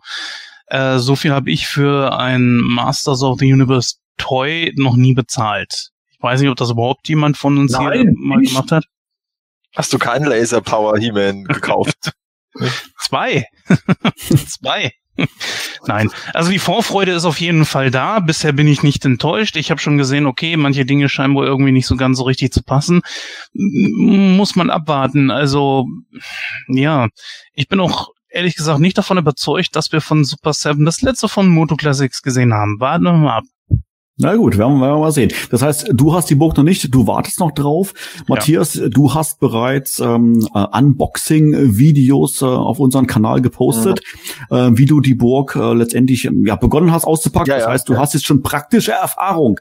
Ähm, wie bewertest du letztendlich, sage ich jetzt mal, deine Vorfreude mit dem letztendlichen Preis-Leistungs-Verhältnis? Äh, also mir hat tatsächlich auch auf Facebook einer gefragt, äh, welche Schulnote ich gebe und ich habe dann mal so, ja, aktuell würde ich sagen zwei Minus ähm, ja, mhm. Vorfreude war natürlich schon, schon da. Äh, aber es ist tatsächlich, wie der Jens gesagt hat, es ist irgendwie, wenn du so eine lange Wartezeit hast, wenn es dann kommt, dann ist es irgendwie so, ja, irgendwie ein bisschen surreal und ich war dann, ich war dann aber auch vor dem großen Karton äh, erstmal, also außerhalb des Vertanzkartons erstmal da gesessen und habe mich schon gefreut und und und äh, wie ich es dann ausgepackt habe, also das ist, das ist ja auch ein riesen, riesen äh, Aufstand, das Ding da rauszuholen und, und also ein Berg Verpackungsmaterial ist das, also unfassbar. So einen riesen Plastiksack habe ich schon lange nicht mehr gesehen. äh, also das ist äh, Dexter-mäßig, der hat die mir hergenommen, um seine Leichen zu entsorgen. So an sich es ist schon ein cooles Diorama und man kann schon seine Figuren äh, drauf äh, aufstellen. Es ist natürlich nicht perfekt, ja. Also man hätte an der einen oder anderen Stelle hätte man durchaus ein bisschen mehr Platz machen können auf der Treppe, damit man da die Figuren noch besser hinstellen kann, weil das, also das finde ich ist so auch der, der Sinn, ja, von so einem Playset für Sammler, dass man da eigentlich seine Figuren draufstellt. Ähm, und, und da ist es teilweise ein bisschen schwierig. Also ich habe dann halt ein bisschen getrickst und die, die Läden hat es teilweise einfach droh oder, oder so reingesteckt, so dass sie halt ähm, nicht, nicht vorn nach runterfallen. Ja, aber es ist, und auch, also der Knochendrohnen, das hat ja auch der, der Seppert dann ja auch einmal, wo ich ein Foto geschickt habe, ja, der ist wohl einfach ein bisschen zu klein. Da muss man auch ein bisschen tricksen, ja. Da, da steckt, da setzt man halt den Skeletor dann hin und dann hat er ein bisschen Abstand, so würde ich mal sagen, vom Hosenboden zum, zum Sitz, aber es, es funktioniert schon. Also es ist alles so ein bisschen Trickserei. Ähm, aber im Großen und Ganzen ist es ein cooles Playset, aber der Preis, würde ich sagen, war ein bisschen zu hoch. Aber ich denke, es wäre von Super 7 in der aktuellen Zeit nicht günstiger gegangen, weil die haben halt wahrscheinlich eine diese äh, Produktionsmöglichkeiten wie jetzt Mattel, dass die halt eine andere andere ähm, Preise da kriegen für ihre Produktion und und also so wie das verpackt war, also allein die die ähm, die Konzeption von der Verpackung, dass das da eben heil kommt, äh, keine Ahnung, wie viel Zeit das schon gebraucht hat. Also ich würde es nie wieder so neigringen, keine Ahnung. Und äh, also Wahnsinn. Ähm, ja, also äh, zwei Minus ist für mich deswegen, also es ist gut, es ist wunderbar, aber es hat eben diese Sachen, dass die Sachen teilweise zu klein sind. Äh, der Tisch ist auch ganz cool, aber den bringst halt eigentlich im Playset nicht, nicht unter. Und hinten ist es halt, aber das, also ich hatte das alte, ne, das Vintage, ne, aber hinten ist es halt einfach nicht ganz so nutzbar, würde ich sagen. Du hast ein paar Plätze, wo du was hinstellen kannst, aber, aber nicht so wirklich viel. Ähm, und darum, vorne ist es auf alle Fälle cooler. Und ich habe es jetzt eben als, als äh, äh, Diorama da rumstehen. Und es hat halt den Vorteil, jetzt habe ich da die Figuren stehen, jetzt habe ich wieder Platz in den Vitrinen für neue, für neue Origins. Äh, das ist ganz praktisch. Ähm, ja, aber also die absolute super Begeisterung ist es nicht. Ich bin natürlich vielleicht auch ein bisschen Stockholm-Syndrom-mäßig unterwegs, weil ja klar, hey, wenn man so viel Geld ausgibt, dann muss es ja cool sein. Ähm, aber es ist, wie gesagt, es ist so an der Grenze. Äh, es, ist, es ist schon, schon viel Geld dafür, aber es ist definitiv ein krönender Abschluss von der, von der Classic-Sammlung. Es ist eine, es ist eine Plastikschale. Ja, die Sache ist aber halt eben die, ähm, wir alle suchen uns halt eben Sachen, die uns irgendwo auch ein bisschen glücklich machen und erfreuen. Und gerade in Zeiten wie jetzt äh, merkt man das ganz besonders, wie wichtig sowas eigentlich ist. Also deswegen würde ich das nicht so abwerten. Also klar, ist es viel Geld, aber wenn ich es kann und äh, möchte, ja, dann sollte man anderen Leuten das auch gönnen das zu holen. Nicht, dass du es nicht anderen Leuten gönnst, das äh, wollte ich nur mal klar sagen. Ja, in der Preisklasse ist es ja klar, dass die Leute da umso genauer schauen und dass da nicht irgendwo eine große Masse immer da steht und sagt, ah, sofort gekauft, bin begeistert, sondern dass da halt genau abgewogen wird und natürlich sich auch angeschaut wird, was mhm. kriegt das Geld. Insofern ist es da nicht, nicht verwunderlich, dass es immer genug Leute gibt, die halt sagen, hey, es ist, es ist ja im Grunde nur ein äh, großes Diorama oder es sind nur irgendwie zwei Plastikwände mit ein bisschen Farbe drauf oder so. Das klingt natürlich im ersten Mal ein bisschen abschätzig. Wir wissen, dass wir letzten Endes da eine sehr geringe Auflage haben, dass das schon aufgrund seiner Größe entsprechende große Gussform braucht, die halt wirklich extrem teuer sind und äh, dass man dadurch das halt nicht unbedingt vergleichen kann mit einem Produkt, das deutlich häufiger produziert würde, wenn es von Mattel erscheinen würde. Aber nichtsdestotrotz ist es halt natürlich so ein Punkt, wo man sagt, auch wenn man weiß, dass es äh, auf, aus gewissen Gründen einfach das kostet, es ist halt einfach was, wo man nicht unbedingt immer so das Preis-Leistungs-Verhältnis dabei im Gleichgewicht sehen kann. Ähm, Sepp, du hast Snake Mountain nicht als Top ähm, genannt. Bewusst? Ist das für dich kein Highlight gewesen? Nein, tatsächlich nicht. Äh, was natürlich auch zum Teil mit dran liegt, dass ich äh, Snake Mountain nicht hier zu Hause habe. Mhm. Mein Snake Mountain soll auch frühestens zwischen den Feiertagen kommen, also zwischen Weihnachten und Silvester, eher Januar vermute ich selber mal. Ich habe, glaube ich, erst vor ein oder zwei Wochen äh, die komplette Summe jetzt gezahlt, als äh, ich den Bescheid bekommen habe, dass es jetzt soweit ist. Aber äh, mit Snake Mountain bin ich schon die ganze Zeit nicht so super happy gewesen, weil ich gesagt habe, das ist einfach scheiße viel Geld und ich habe das damals mit meiner Frau lange geredet und habe dann gesagt, also ich bin noch nicht hundertprozentig überzeugt von dem Ganzen, aber ich will es mir in dem Sinne nicht entgehen lassen. Das wird wahrscheinlich das Wahnsinnigste sein, was ich je tun werde in dem Bereich, aber ich möchte das jetzt holen, bevor ich dann hinterher da stehe und sage, ach, hätte ich's gut geholt. Weil so habe ich eher die Möglichkeit, wenn es jetzt hier ankommt und es gefällt mir nicht und ich sage dann selber, also es geht mir nicht darum, ob es mir das Geld wert ist, sondern ob ich damit glücklich bin. Äh, und wenn ich dann sage, ich bin damit jetzt ehrlich gesagt nicht so glücklich, ich brauche es hier nicht, dann verkaufe ich es einfach wieder. Und dann ist natürlich der Vorteil, dass man höchstwahrscheinlich dann auf dem Zweitmarkt mindestens das Geld wieder reinkriegt, das man selber gezahlt hat, weil ja doch ein gewisser Demand für dieses Set mittlerweile vorhanden ist. Und das ist mir lieber, als wenn ich jetzt in drei Jahren da stehen würde, ah, jetzt will ich es aber unbedingt und zahle das Doppelte dafür. Aber nichtsdestotrotz glaube ich jetzt nicht, wenn das ankommt, dass bei mir so irgendwo der äh, Nerd-Fanboy irgendwo ausbricht, der begeistert ist. Das ist tatsächlich was, wo ich sage, für das Geld, selbst wenn ich weiß, dass ich mehr zahle, als ich eigentlich bekomme, hätte ich doch erwartet, dass manche Dinge besser umgesetzt sind, als sie es sind. Und es ist für mich insgesamt so ein bisschen eine magere Ausbeute. Es ist für mich wieder zu detailreich gemacht und bemalt, als dass es für die Moto Origins Figuren passen würde. Für die Classics Figuren sind manche Sachen wiederum zu klein. Ich bin halt jemand, der total auf Playsets steht, deswegen freue ich mich auf das Origins Grayskull. Ich habe hier gegenüber äh, das Eternia-Set äh, stehen mit den drei Türmen, wo ich da heute noch sage, ey, super geile Spielmöglichkeiten. Natürlich spiele ich als Erwachsener nicht damit, aber es ist für mich viel wert, wenn ich sehe, oh, da ist einiges dabei und da kann man schon viel mitmachen. Und bei Snake Mountain stehe ich im Moment irgendwo da, wenn ich mir die Bilder von Matthias anschaue und dann denke ich mir, ja, wo stelle ich den Tisch eigentlich hin? Das hat ja gar keine Bodenplatte. Soweit habe ich vorher gar nicht gedacht, dass im Gegensatz zu Grayscale keine äh, weitere Bodenplatte dabei ist, damit man da irgendwo das hinmachen kann. Also steht der Tisch bei mir wahrscheinlich irgendwo in der Gegend rum. Und so zieht sich das bei jedem Bereich irgendwo fort. Und von daher, Snake Mountain ist für mich definitiv kein Highlight. Es ist für mich auch kein Flop, aber es ist halt so, hm. Ja, es ist halt da. Es ist da, genau. Und nimmt viel Platz. Ja. Das stimmt. Ja, ist auf alle Fälle eine Investition. Also da muss man, äh, glaube ich, schon zweimal oder dreimal drüber nachdenken, ob man das Geld ausgibt, ob es einem das wert ist. Und wenn ja, tatsächlich auch, wo man das ganze Ding dann auch hinstellt. Also ähm, äh, Michael, bei, bei, dir in allen Ehren, du hast eine perfekte Lösung für dein Toy Room, aber ich glaube, bei Snake Mountain wird es, glaube ich, auch schon eng. Äh, das müsste dann tatsächlich dann irgendwie in Glasboden versenken, wie es der Seppen vorgeschlagen hat, oder an die Decke nageln oder irgendwas in der Form. Ja, man braucht halt schon den Platz. Ähm, ja, Matthias, äh, wie ist die Reaktion von unseren Zuschauern bezüglich Snake Mountain? Haben wir da irgendwelche Zahlen? Jo. Also der Großteil hat sie offensichtlich nicht, 17 Stück äh, oder noch nicht. Zwei sind nicht ganz so begeistert und ja, habe ich und ich bin begeistert. Das habe jetzt ich auch angeklickt. Alle sechs von dir oder oder eins? Nein, nein, nein, davon? nur einmal. Also, Man kann ja nur also, einmal klicken. Das, also, ist ja, eine, das ist eine Spitzenumfrage-Software. ja, sehr schön, äh, sehr schön. Genau.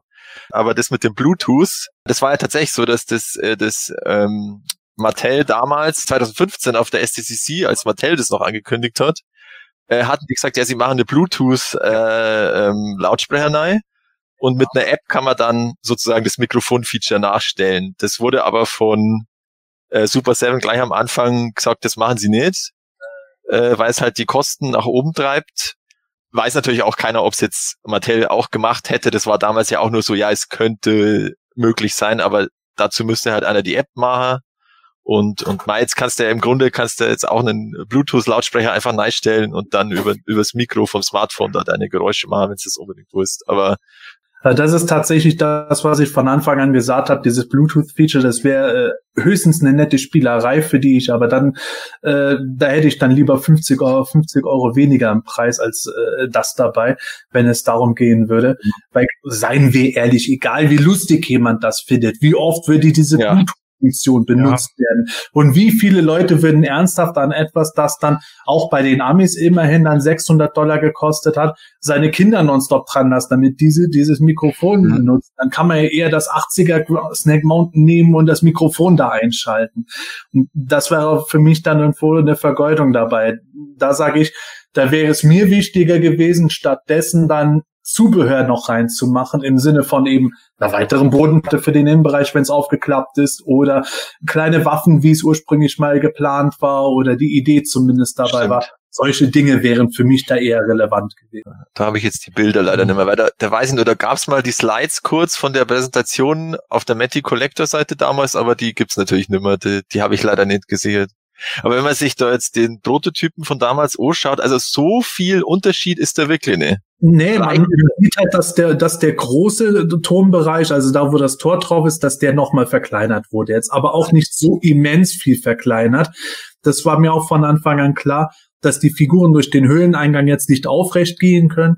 Was mir wiederum nicht so ganz klar war, ist, dass äh, nicht alle Figuren in den Kerker reinpassen, der auch irgendwie ja. ein bisschen sehr beengend und solche Späße Stimmt. halt. Ja, das sind halt dann eher, eher so weitere Dinge. Aber von, von der Größe her ist es eher was, wo ich dann ein bisschen erstaunt war, dass der Thron halt doch kleiner ist, als ich es selber auf den Bildern wahrgenommen hatte. Ich habe aber auch nicht diese Bilder so im Detail immer durchgeguckt, weil ich finde, man kann sich an Dingen auch schnell satt geben, bevor sie dann bei einem sind. Manchmal habe ich auch so das Gefühl, ich bin so ein bisschen der Zeit voraus oder auch einfach ein bisschen zu abgebrüht, weil ich kann mich noch daran erinnern, dass beim am Anfang der Classics habe ich gesagt, was wollt ihr mit dem Hüftschwung? Und dann, oh, da kam ein Shitstorm. Oh, oh, das, das war ganz übel. Ja, und heutzutage sehen die Leute das genauso. Ich glaube, ich muss vielleicht einfach mal abwarten damit und ja, es ist so, du stellst, du stellst die Sachen wirklich tatsächlich einfach nur rein und mir zum Beispiel ist zum Beispiel überhaupt gar kein Hüftsprung. Bei den äh, Origins äh, ist es mir zum Beispiel überhaupt nicht wichtig, dass da ein Hüftschwung bei ist. Ich will die Dinger posen und da wäre mir ein Hüftschwung, ehrlich gesagt, im Weg. Ja, so viel mal äh, zu diesem Thema. Äh, Snake Mountain, äh, teuer und groß. Äh, kommen wir zu, zu unserem nächsten äh, Top, ähm, unseren letzten Top, den wir heute besprechen wollen. Dort geht es auch um ein äh, Playset wesentlich kleiner, wesentlich günstiger, aber dadurch äh, nicht unbedingt jetzt, sage ich jetzt mal, weniger wert. Es äh, hat letztendlich, sag ich mal, bei uns in unserer illustren Runde hier zu einem der Top-Themen 2020 hat, äh, hat das gereicht und hat es das geschafft. Und zwar geht es um das Todestor. Damit meine ich jetzt nicht das Hörspiel von Europa, sondern das daraus resultierende Todestor, was drin vorkommt. Das war nämlich das äh, Grayskull Con Exclusive in diesem Jahr. Es wurde noch nicht ausgeliefert, aber sei es drum, äh, man konnte es bestellen und es wurde extremst aufwendig ähm, produziert und ähm, wo ich das das erste Mal gesehen habe, ich war ja, ich war ja begeistert. Ähm, also sag ich mal, das nicht aus der Schmiede von Mattel, sondern aus der Schmiede von uns Fans. Ähm, das ist auf alle Fälle äh, äh sehenswert und auf alle Fälle nennenswert. Deshalb hat es bei uns auch in die Top äh, Top Themen 2020 geschafft. Zwei von uns haben das auch haben das äh, namentlich genannt als ihr Favorit. Einer davon ist der Michael, der einfach gesagt hat, ja, für eins äh, meiner Highlights 2020 ist das Todestalk Grayscale Con Exclusive. Michael, erzähl mal, was begeistert dich? Ich finde das einfach grandios, dieses Set. Da stimmt einfach von vorne bis hinten alles. Allein dieses, dieses Boxart, das vom Simon Soltauer stammt, der, der es wie kein anderer hinkriegt, ähm, die, diesen Vintage-Boxart-Flair einzufangen. Dann diese genialen Bilder, wo Matthias Gall genau mit seinem, seinem Sohn da spielt. Also es ist einfach da, da steckt so viel Liebe drin und so viel Hingabe in diesem kompletten Set. Ähm, Motto Fanfiction hat was beigetragen. Simon Eckert, sämtliche Leute, ähm, ich vergesse jetzt da wahrscheinlich die Hälfte. Gibt's ja auch ein super Trailer-Video dazu. Ähm, in dem Video sind ja auch die ganzen Leute erwähnt. Selbst das ist sehr, sehr aufwendig gemacht. Hm. Also da steckt so viel Hingabe drin und ich bin echt froh, dass ich so ein, so ein Tor bekommen werde. Einfach, einfach großartig. Ähm, Sepp, du hast das, glaube ich, auch auf dem Schirm gehabt, ähm, das Todestor. Teilst du da diesen Enthusiasmus äh, von Michael? Ja, durchaus. Was natürlich, wie ich schon mal in früheren Folgen gesagt habe, bei mir auch sehr äh, persönliche Gründe hat, weil ich das Todestor, also die Hörspielfolge, das ist eine meiner Lieblingsfolgen, wenn nicht sogar meine definitive Lieblingsfolge der Hörspielreihe mit der verbinde ich halt ungeheuer viel. Und dann war halt der schöne Zufall dabei, dass dieses Tor, wie sie es jetzt gestaltet haben, auch noch fast genauso aussieht, wie ich mir das Tor damals vorgestellt habe. Und das ist natürlich für mich ein super Trigger gewesen. Und äh, dann kommt dazu, wir haben jetzt Bilder der Box gesehen, wie das gemacht ist. Dann gibt es einen Hologramm-Hintergrund, den man da einfügen kann. Das Tor ist groß genug, dass man sowohl für Vintage oder Origins als auch Classics-Figuren benutzen kann. Und dann das, auf dem Boxart ist dann auch noch Triklops, der gegen Minute Arms losgeht und solche Sachen. Das ist bei diesem ganzen Ding halt einfach so ein ganz, ganz extremer Nostalgietrigger für mich. Und ich bin natürlich glücklich über diesen Zufall, dass die Gestaltung auch noch dem entsprochen hat, wie es mir gefällt. Sonst wäre es natürlich bei mir eher so ein Punkt gewesen, ah, ich habe es aber anders in Erinnerung oder im Kopf gehabt immer. So ist das einfach eine schöne Sache. Und es steht auf der Box auch von Fans für Fans. Und wir hatten vorher das Thema gehabt, irgendwo, dass Leute sich dann gerne auf die Fahnen schreiben, ich mache es ja nur für euch Fans, dass ich das Zeug jetzt versteigere oder dass ich das Zeug zum dreifachen Preis anbiete dieses Ding hat seinen Preis, von dem man halt weiß, dass da jetzt kein gigantischer Profit dahinter steckt, sondern das ist einfach eine Kleinstauflage. Die haben da jetzt wirklich Monate um Monate mit zig Leuten dran gearbeitet. Das kann man gar nicht bezahlen, was da an Arbeit drin steckt. Und das ist halt was, wo ich dann sage, wow, Respekt, riesen Respekt. Und das ist dadurch für mich, auch wenn es noch nicht erschienen ist, echt ein Highlight gewesen. Definitiv. Also kann ich nur unterschreiben, das Todestor ist auch eins meiner Lieblingshörspiele und äh, das Todestor eignet sich da natürlich ideal, sage ich jetzt mal, äh, als als das ähm, Artefakt aus diesem Hörspiel letztendlich nachzubauen. Und ich bin auch total überrascht gewesen über die Qualität letztendlich von allem drumherum. Michael hat auch, hat's auch gerade schon gesagt, das passt einfach alles perfekt zusammen von der von der Umsetzung her, von den Ideen dahinter mit diesen verschiedenen Bildern, die man hinten reinstecken kann und so weiter und so fort. Also das ist einfach ähm, sensationell, muss ich muss ich ehrlich sagen, ganz äh, ganz ganz großes Kino. Äh, Matthias, weiß man, äh, wann das Todestor in etwa erscheinen wird? Gibt es da irgendwie schon Neuerungen? Äh, ich habe tatsächlich gestern mit dem Alex Derner telefoniert, weil ich das auch wissen wollte für heute, falls das äh, Thema wird. Ähm, also es ist jetzt mittlerweile fertig, die, die Verpackung äh, und die und das Hörspiel, beziehungsweise diese Kassette. Äh, ich, ich denke nicht, dass eine echte Kassette ist, sondern einfach nur die, die Verpackung, damit halt, damit man es zu seiner ähm, Hörspielsammlung dazustellen kann. Ähm, dann ist ja auch noch ein Heft dabei, also eine, eine, die Geschichte das Wackelbild, die Anleitung, weil das ist ja natürlich, man muss es ja ein bisschen zusammenstecken und glaube ich auch Aufkleber draufpappen. Also da ist auch eine Anleitung äh, im, im Vintage-Stil dabei. Das ist alles soweit fertig.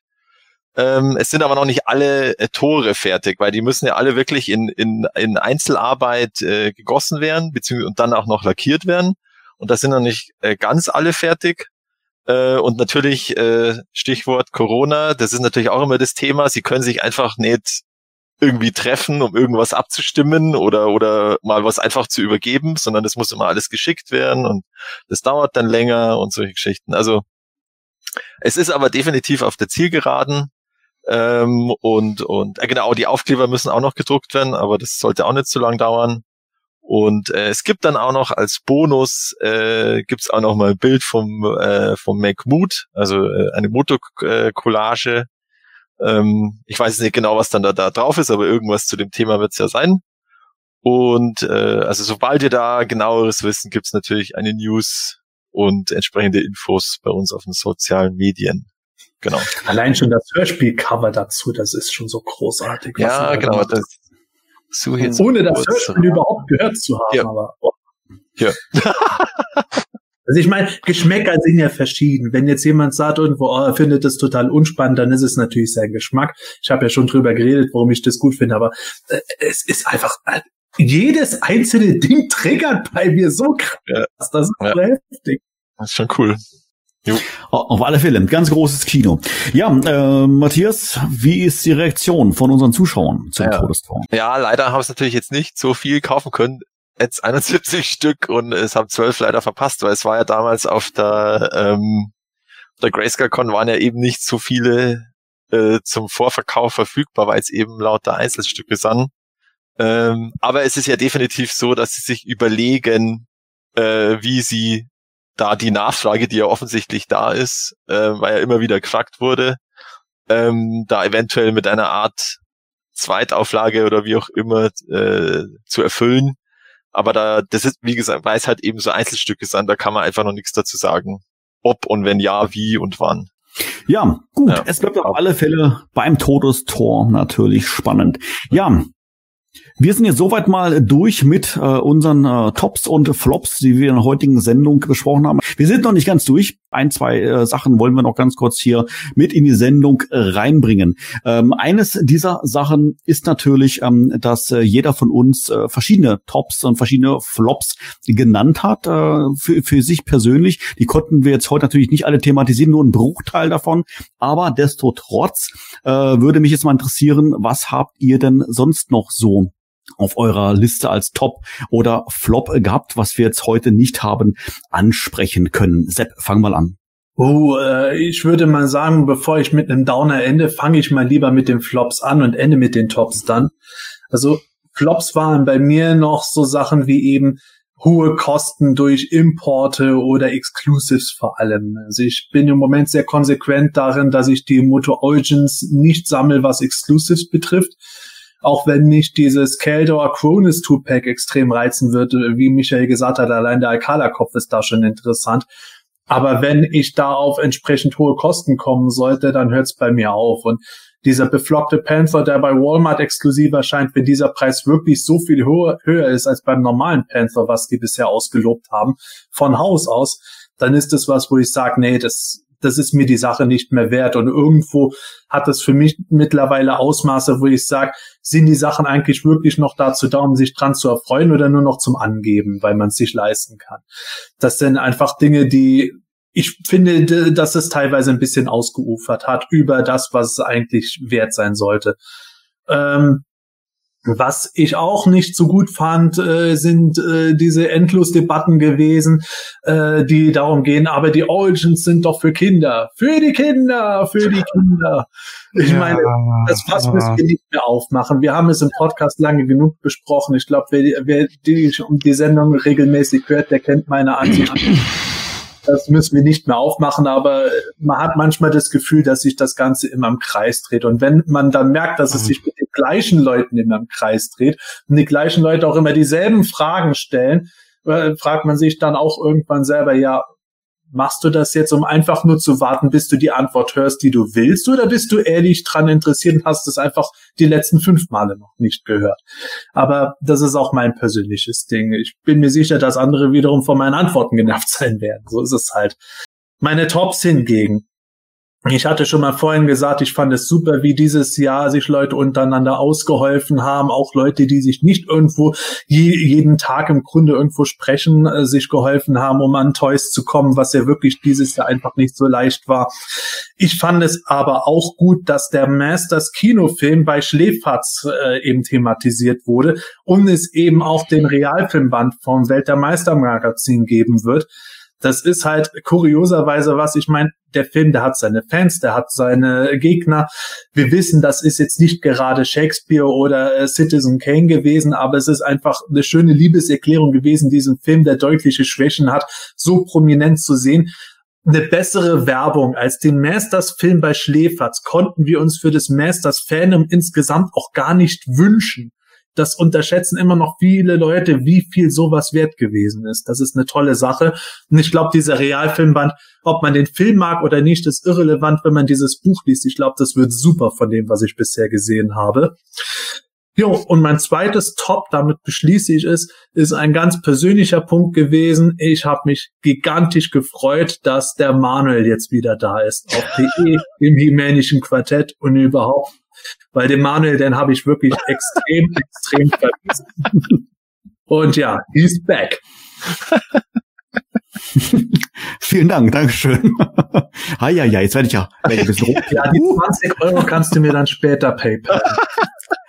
ja, okay. Ah, ja, ja. So, jetzt machen wir schnell weiter. Matthias, äh, was hast du auf der Liste? Äh, was habe ich auf der Liste? Ah ja, ähm, ich fange auch mal mit den Flops an. Ähm, da habe ich ja geschrieben, äh, bei der PowerCon äh, war ja logischerweise auch online und äh, da hatten sie eigentlich, der, genau, es waren sechs Panels und der Großteil war eigentlich ganz interessant, aber sie hatten zwei dabei, wo ich mich echt gefragt habe, was, was soll das? Und zwar war das erste, war das, das mit den Little People, also diesen Fisher Price, ähm, Vorschul oder was auch immer, Baby-Spielzeugen. Äh, und da gibt's offensichtlich auch Collector-Ausgaben, ja. Und da gibt's jetzt eben äh, vier Master of the Universe-Figuren dazu.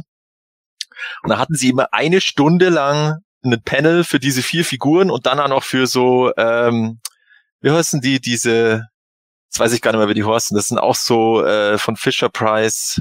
Imaginext. Genau, Imaginext, danke. Äh, da waren auch He-Man, Skeletor, Beast, nee, nur He-Man und Skeletor und dann mussten sie dann eine, eine Stunde füllen mit diesen Figuren, wo man eigentlich nicht viel darüber erzählen kann und du hast echt gemerkt, dass der Pixel denn da gekämpft hat, da irgendwie was Interessantes rauszubringen und das ging noch, äh, aber dann das äh, über das kommende, ähm, das ist jetzt kein, es ist kein Pen and Paper Rollenspiel, sondern irgendwie so ein halb digital, wie auch immer Rollenspiel, aber wo man halt wirklich auch so eigene Charaktere spielt. Legends of Grayskull, das soll nächstes Jahr auch rauskommen. Und da haben sie halt so eine Let's Play Runde gespielt, aber halt wirklich die Leute da so eingeblendet und da haben sie dann eine Stunde lang mehr schlecht als recht, meiner Meinung nach, da irgendwas gespielt und ich war da ja auf der Grayscale Con und wir haben das halt da übertragen auf die Leinwand und du hast den Leuten echt beim Einschlafen zuschauen können.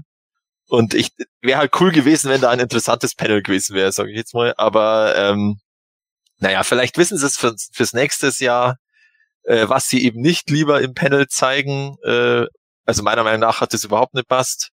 Äh, ist ja schon so halb angekündigt, dass es nächstes Jahr auch äh, Online-Panels gibt auf der PowerCon, jetzt unabhängig von der Absage durch Pandemie oder nicht.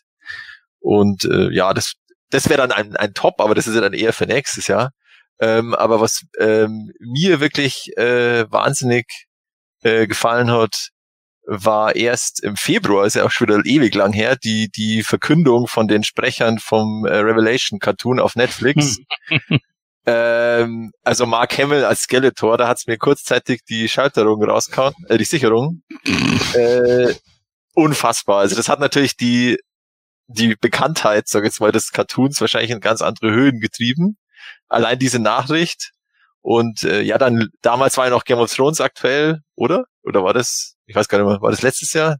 Äh, Lina Headey, also die, die Cersei als Evelyn und äh, äh, der, der Zwiebelritter auf Deutsch, der, der, der als Man at Arms und, und ja, Sharon Michelle Geller als Thieler, ja, Buffy, Wahnsinn. Also das war schon cool, äh, wie das da rausgekommen ist. Leider hat sich jetzt da die Nachrichtenlage wieder ein bisschen beruhigt. Also die haben wohl äh, ihre Parts eingesprochen alle, also auch teilweise eben von daheim oder, oder irgendwie, keine Ahnung, je nach Pandemiesituation eben und jetzt wird eben gerade die das Artwork, also die die Zeichnungen oder oder die das Artwork gemacht.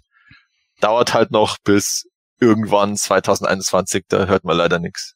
Und aus deutscher Perspektive jetzt noch ganz kurz ein, ein Highlight für mich war die Sammelbände von, von der Retrofabrik mit den EHPA Comics. Also die kommen natürlich auch erst nächstes Jahr, aber dass die endlich als Sammelband kommen und dann auch noch äh, irgendwie mit tollen Cover, also eben, dass man sich da das Cover aussuchen kann dann für sein Sammelband und mit den Postern und alles drum und dran. Äh, da freue ich mich schon sehr drauf und ich warte nur auf den Tag, wo ich endlich den Vorbestellknopf drücken kann. Und das ist ja hoffentlich dann bald. wahrscheinlich unterwegs. Du bist gerade auf dem Ich wäre wahrscheinlich auf dem Spielplatz sein. Ich weiß es ganz genau. und dann, ah, aber geht. Ei, ei, ei, ei, ei. Ja. Jens, mach mal weiter. Was hast du noch? Ich kann kaum noch was zufügen. Wir haben ja meine Tops und Flops fast alles dabei gehabt und äh, alles werde ich auch nicht erwischen können. Ich sage einfach mal, ähm, ich bin froh, dass wir so viele tolle Leute im Fandom einfach haben. Da seid ihr auch natürlich mit einbegriffen, auch die Leute hier im Chat und so weiter. Gott, ist das eine Schlammerei wieder. Nee, aber äh, ist tatsächlich so und das war's. Kurz und Jetzt knapp. war fast schon eigentlich alles dabei. Super, alles klar, vielen herzlichen Dank. So schnell? Das kann nicht sein. Also ich kann es auch noch nicht wirklich glauben, aber ich mach schnell weiter, bevor Jens, Jens was anderes einfällt hier, du. Michael, erzähl du.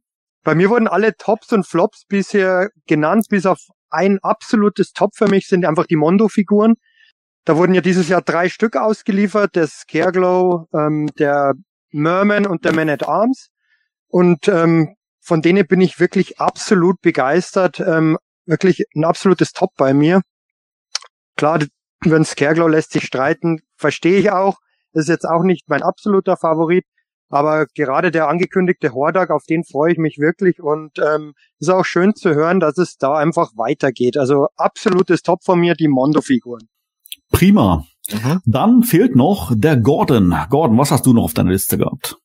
Ja, äh, für mich war ein absoluter Flop äh, der Factory Entertainment Skeletor Staff. Mhm. Falls ihr euch erinnert, das war dieses hässliche große lila Ding für irgendwie viel zu viel Ocken.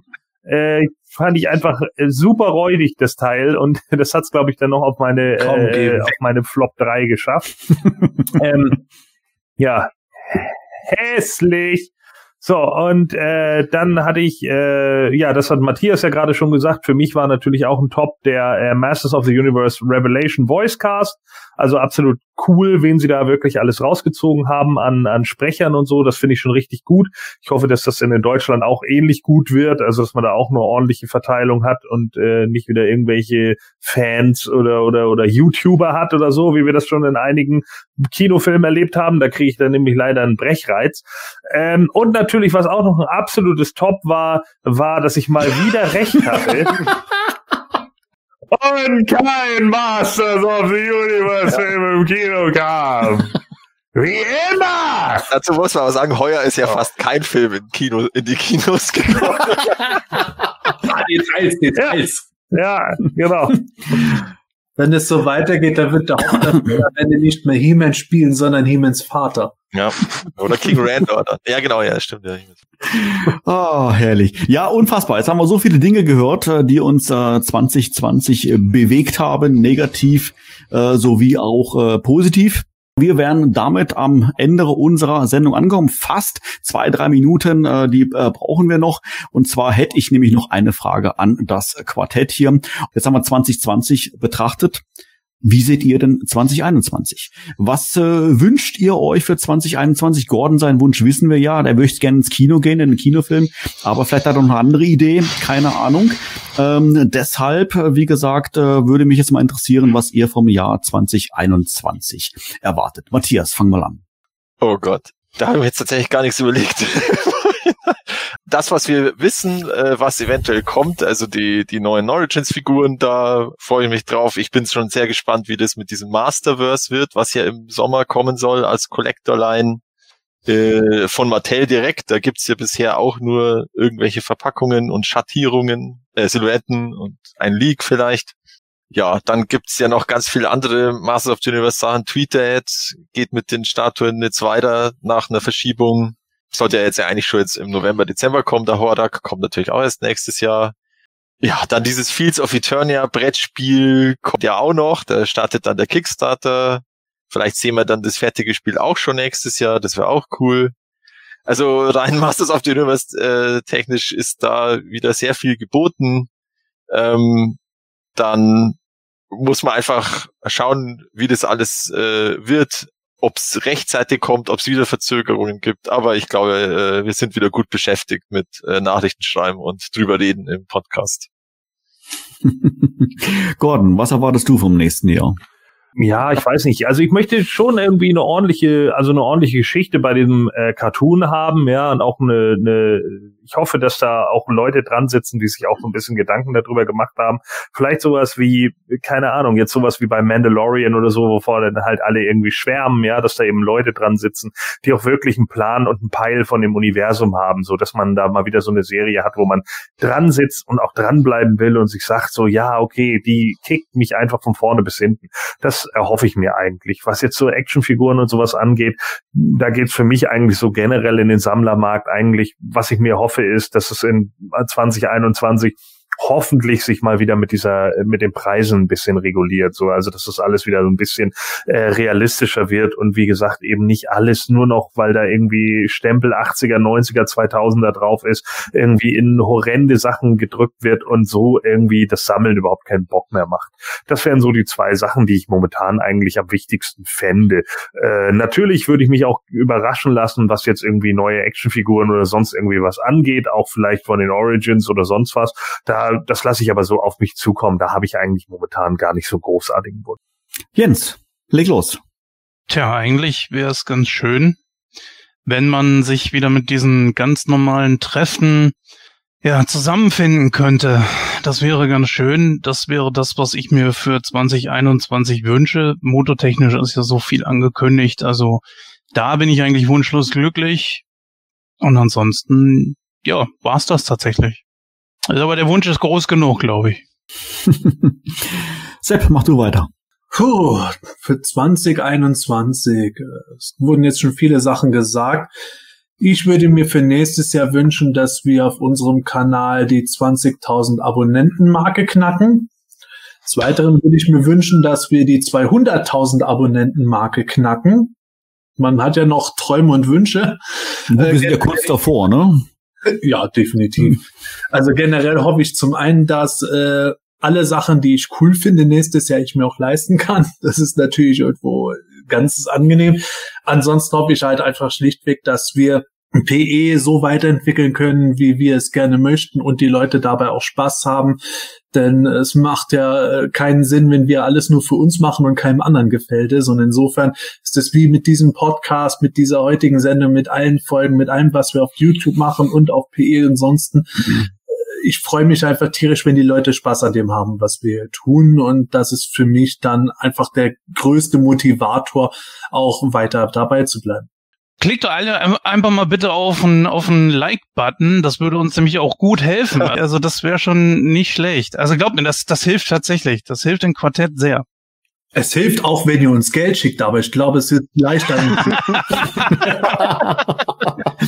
oh, ja, wunderbar. sehr schön. Danke. Wunderbar. So, prima. Dann last but not least, der Michael. Ähm, Im Prinzip, auch wenn es vielleicht etwas idealistisch ist, ähm, dass sich die ganzen Flops, die wir genannt haben, in Tops umwandeln, dass die Vertriebspolitik sich bessert, mhm. ähm, dass dieses Scalping letztendlich wieder ein bisschen aufhört, ähm, auch dieser, diese Spaltung, die teilweise etwas zu sehen war in der Fanszene und auch in der ganzen Gesellschaft vielleicht wieder etwas in die andere Richtung geht, ähm, wäre schön, ähm, grundsätzlich, ähm, persönlich würde ich mir wünschen, dass, dass es das Treffen wieder ähm, möglich sind. Zum einen das PE-Dinner, vielleicht schaffe ich ja trotz irgendwann dann doch mal auf eine Grayscale-Con zu kommen. Ähm, das sind so Sachen, die ich immer wün die ich mir wünsche letztendlich. Ähm, rein tollmäßig, ähm, mehr Dark Horse Bücher, weil die finde ich grandios, da kann ruhig noch mehr rauskommen. Ähm, und ganz persönlich, ähm, dass mein Lieblingscharakter Webster irgendwann möglichst bald bei Mondo erscheint. oh, Mondo ist auch so ein Thema. Oh, die Dinger gefallen mir immer besser. Nein, nein, nein. Oh, jetzt später einsteigen? Huiuiui, das. Ja, nee, ich kann, da steige ich nicht mehr ein. ja, prima, super. Vielen herzlichen Dank für euren Ausblick. Also ich, ich würde mich jetzt zumindest mal äh, der Aussage vom Sepp anschließen, äh, was er über Planetonia gesagt hat. Ähm, Planetonia wird äh, nächstes Jahr 18, äh, quasi volljährig. Und äh, ich kann, glaube ich, sagen, dass ähm, wir, Sepp und auch der Stefan zusammen noch viele, viele Ideen haben, für Planetonia, die wir angehen wollen und natürlich ähm, hoffen und uns wünschen, dass die bei euch Anklang finden und dass ihr dann natürlich dann äh, genauso gerne auf der Seite seid und immer wieder kommt, so wie wir das selber dann letztendlich dann auch tun. Ja, Fantreffen würde ich auch sehr begrüßen. Mein letztes Fantreffen ist schon ewig lange her. Ähm, ich wohne nicht in Bayern, aber ähm, ich liebe auch immer wieder mal mit Münchner Treffen. Natürlich, weil der Sepp da in der Nähe wohnt und ähm, äh, würde es begrüßen, wenn es, und äh, Michael auch, Entschuldigung, Michael natürlich genauso, und ähm, dass wir dann äh, in naher Zukunft dann äh, Corona es erlaubt, dass wir uns da wieder treffen können. Das finde ich mal wieder auch ein sehr, sehr schönes Ziel für 2021. Ja, das, das ist mal so mein abschließende Worte für die äh, heutige Sendung. Äh, mir hat es sehr, sehr viel Spaß gemacht. Ich hoffe, meinen Kollegen hier im Quartett genauso wie euch äh, Zuschauer äh, zu Hause am Rechner, am Smartphone oder wo ihr uns auch gerade äh, zuhört. Ich wünsche euch eine schöne und gesegnete Weihnachtszeit. Erholt euch ein bisschen, schaut natürlich über die Feiertage. Ihr habt ja sicherlich viel Zeit regelmäßig auf äh, PE dabei. Wir haben noch mega viel Content vorbereitet für die nächsten Tage. Ähm, an, an, dieser Stelle natürlich nochmal der Hinweis auf unseren Weihnachtskalender. Der ist zwar fast schon rum, aber da wird es nochmal richtig, noch richtig krachen jetzt die nächsten Tage. Also auf alle Fälle, auf alle Fälle vorbeischauen. Ja, in diesem Sinne, vielen herzlichen Dank, macht's gut, tschüss und bis dann. Ja, ich wünsche natürlich auch allen äh, frohe Weihnachten, egal ob mit oder ohne Motu-Geschenken, ist ja auch möglich.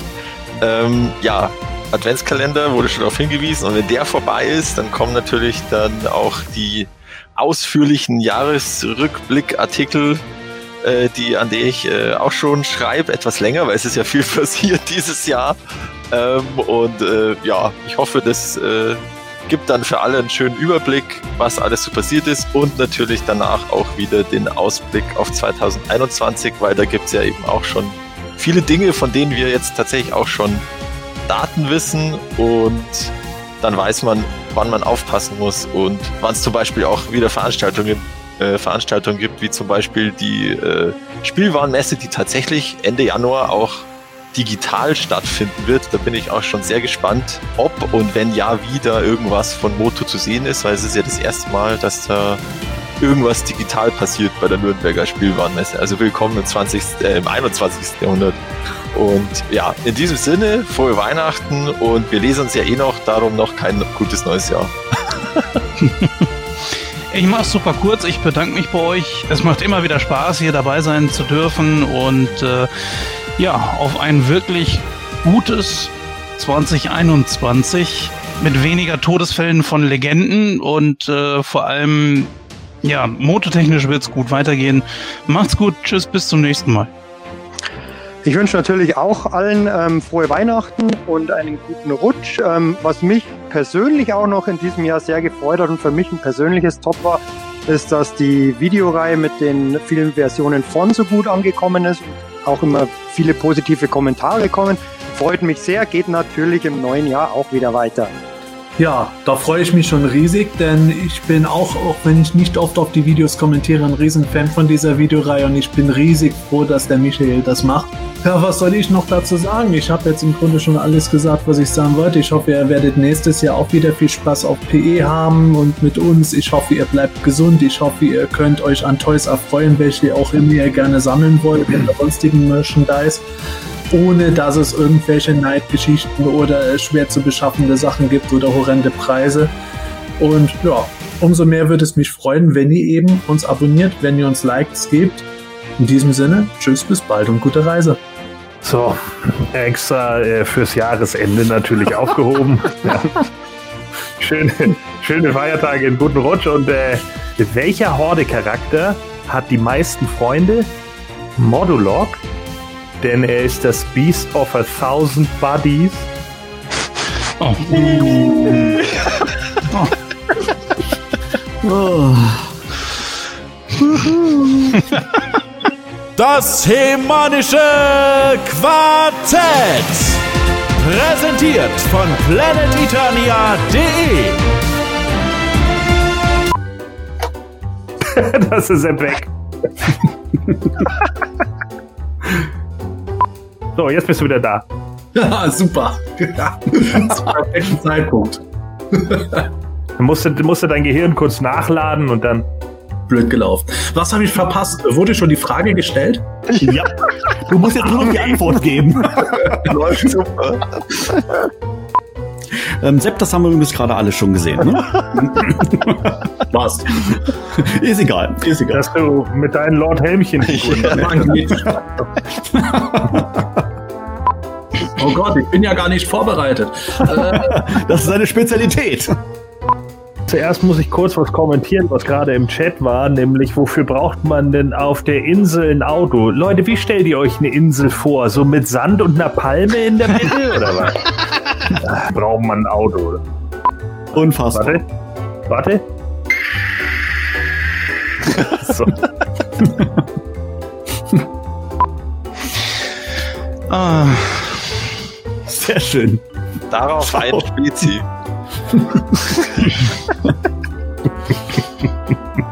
Das Hemanische Quartett. Präsentiert von planeteternia.de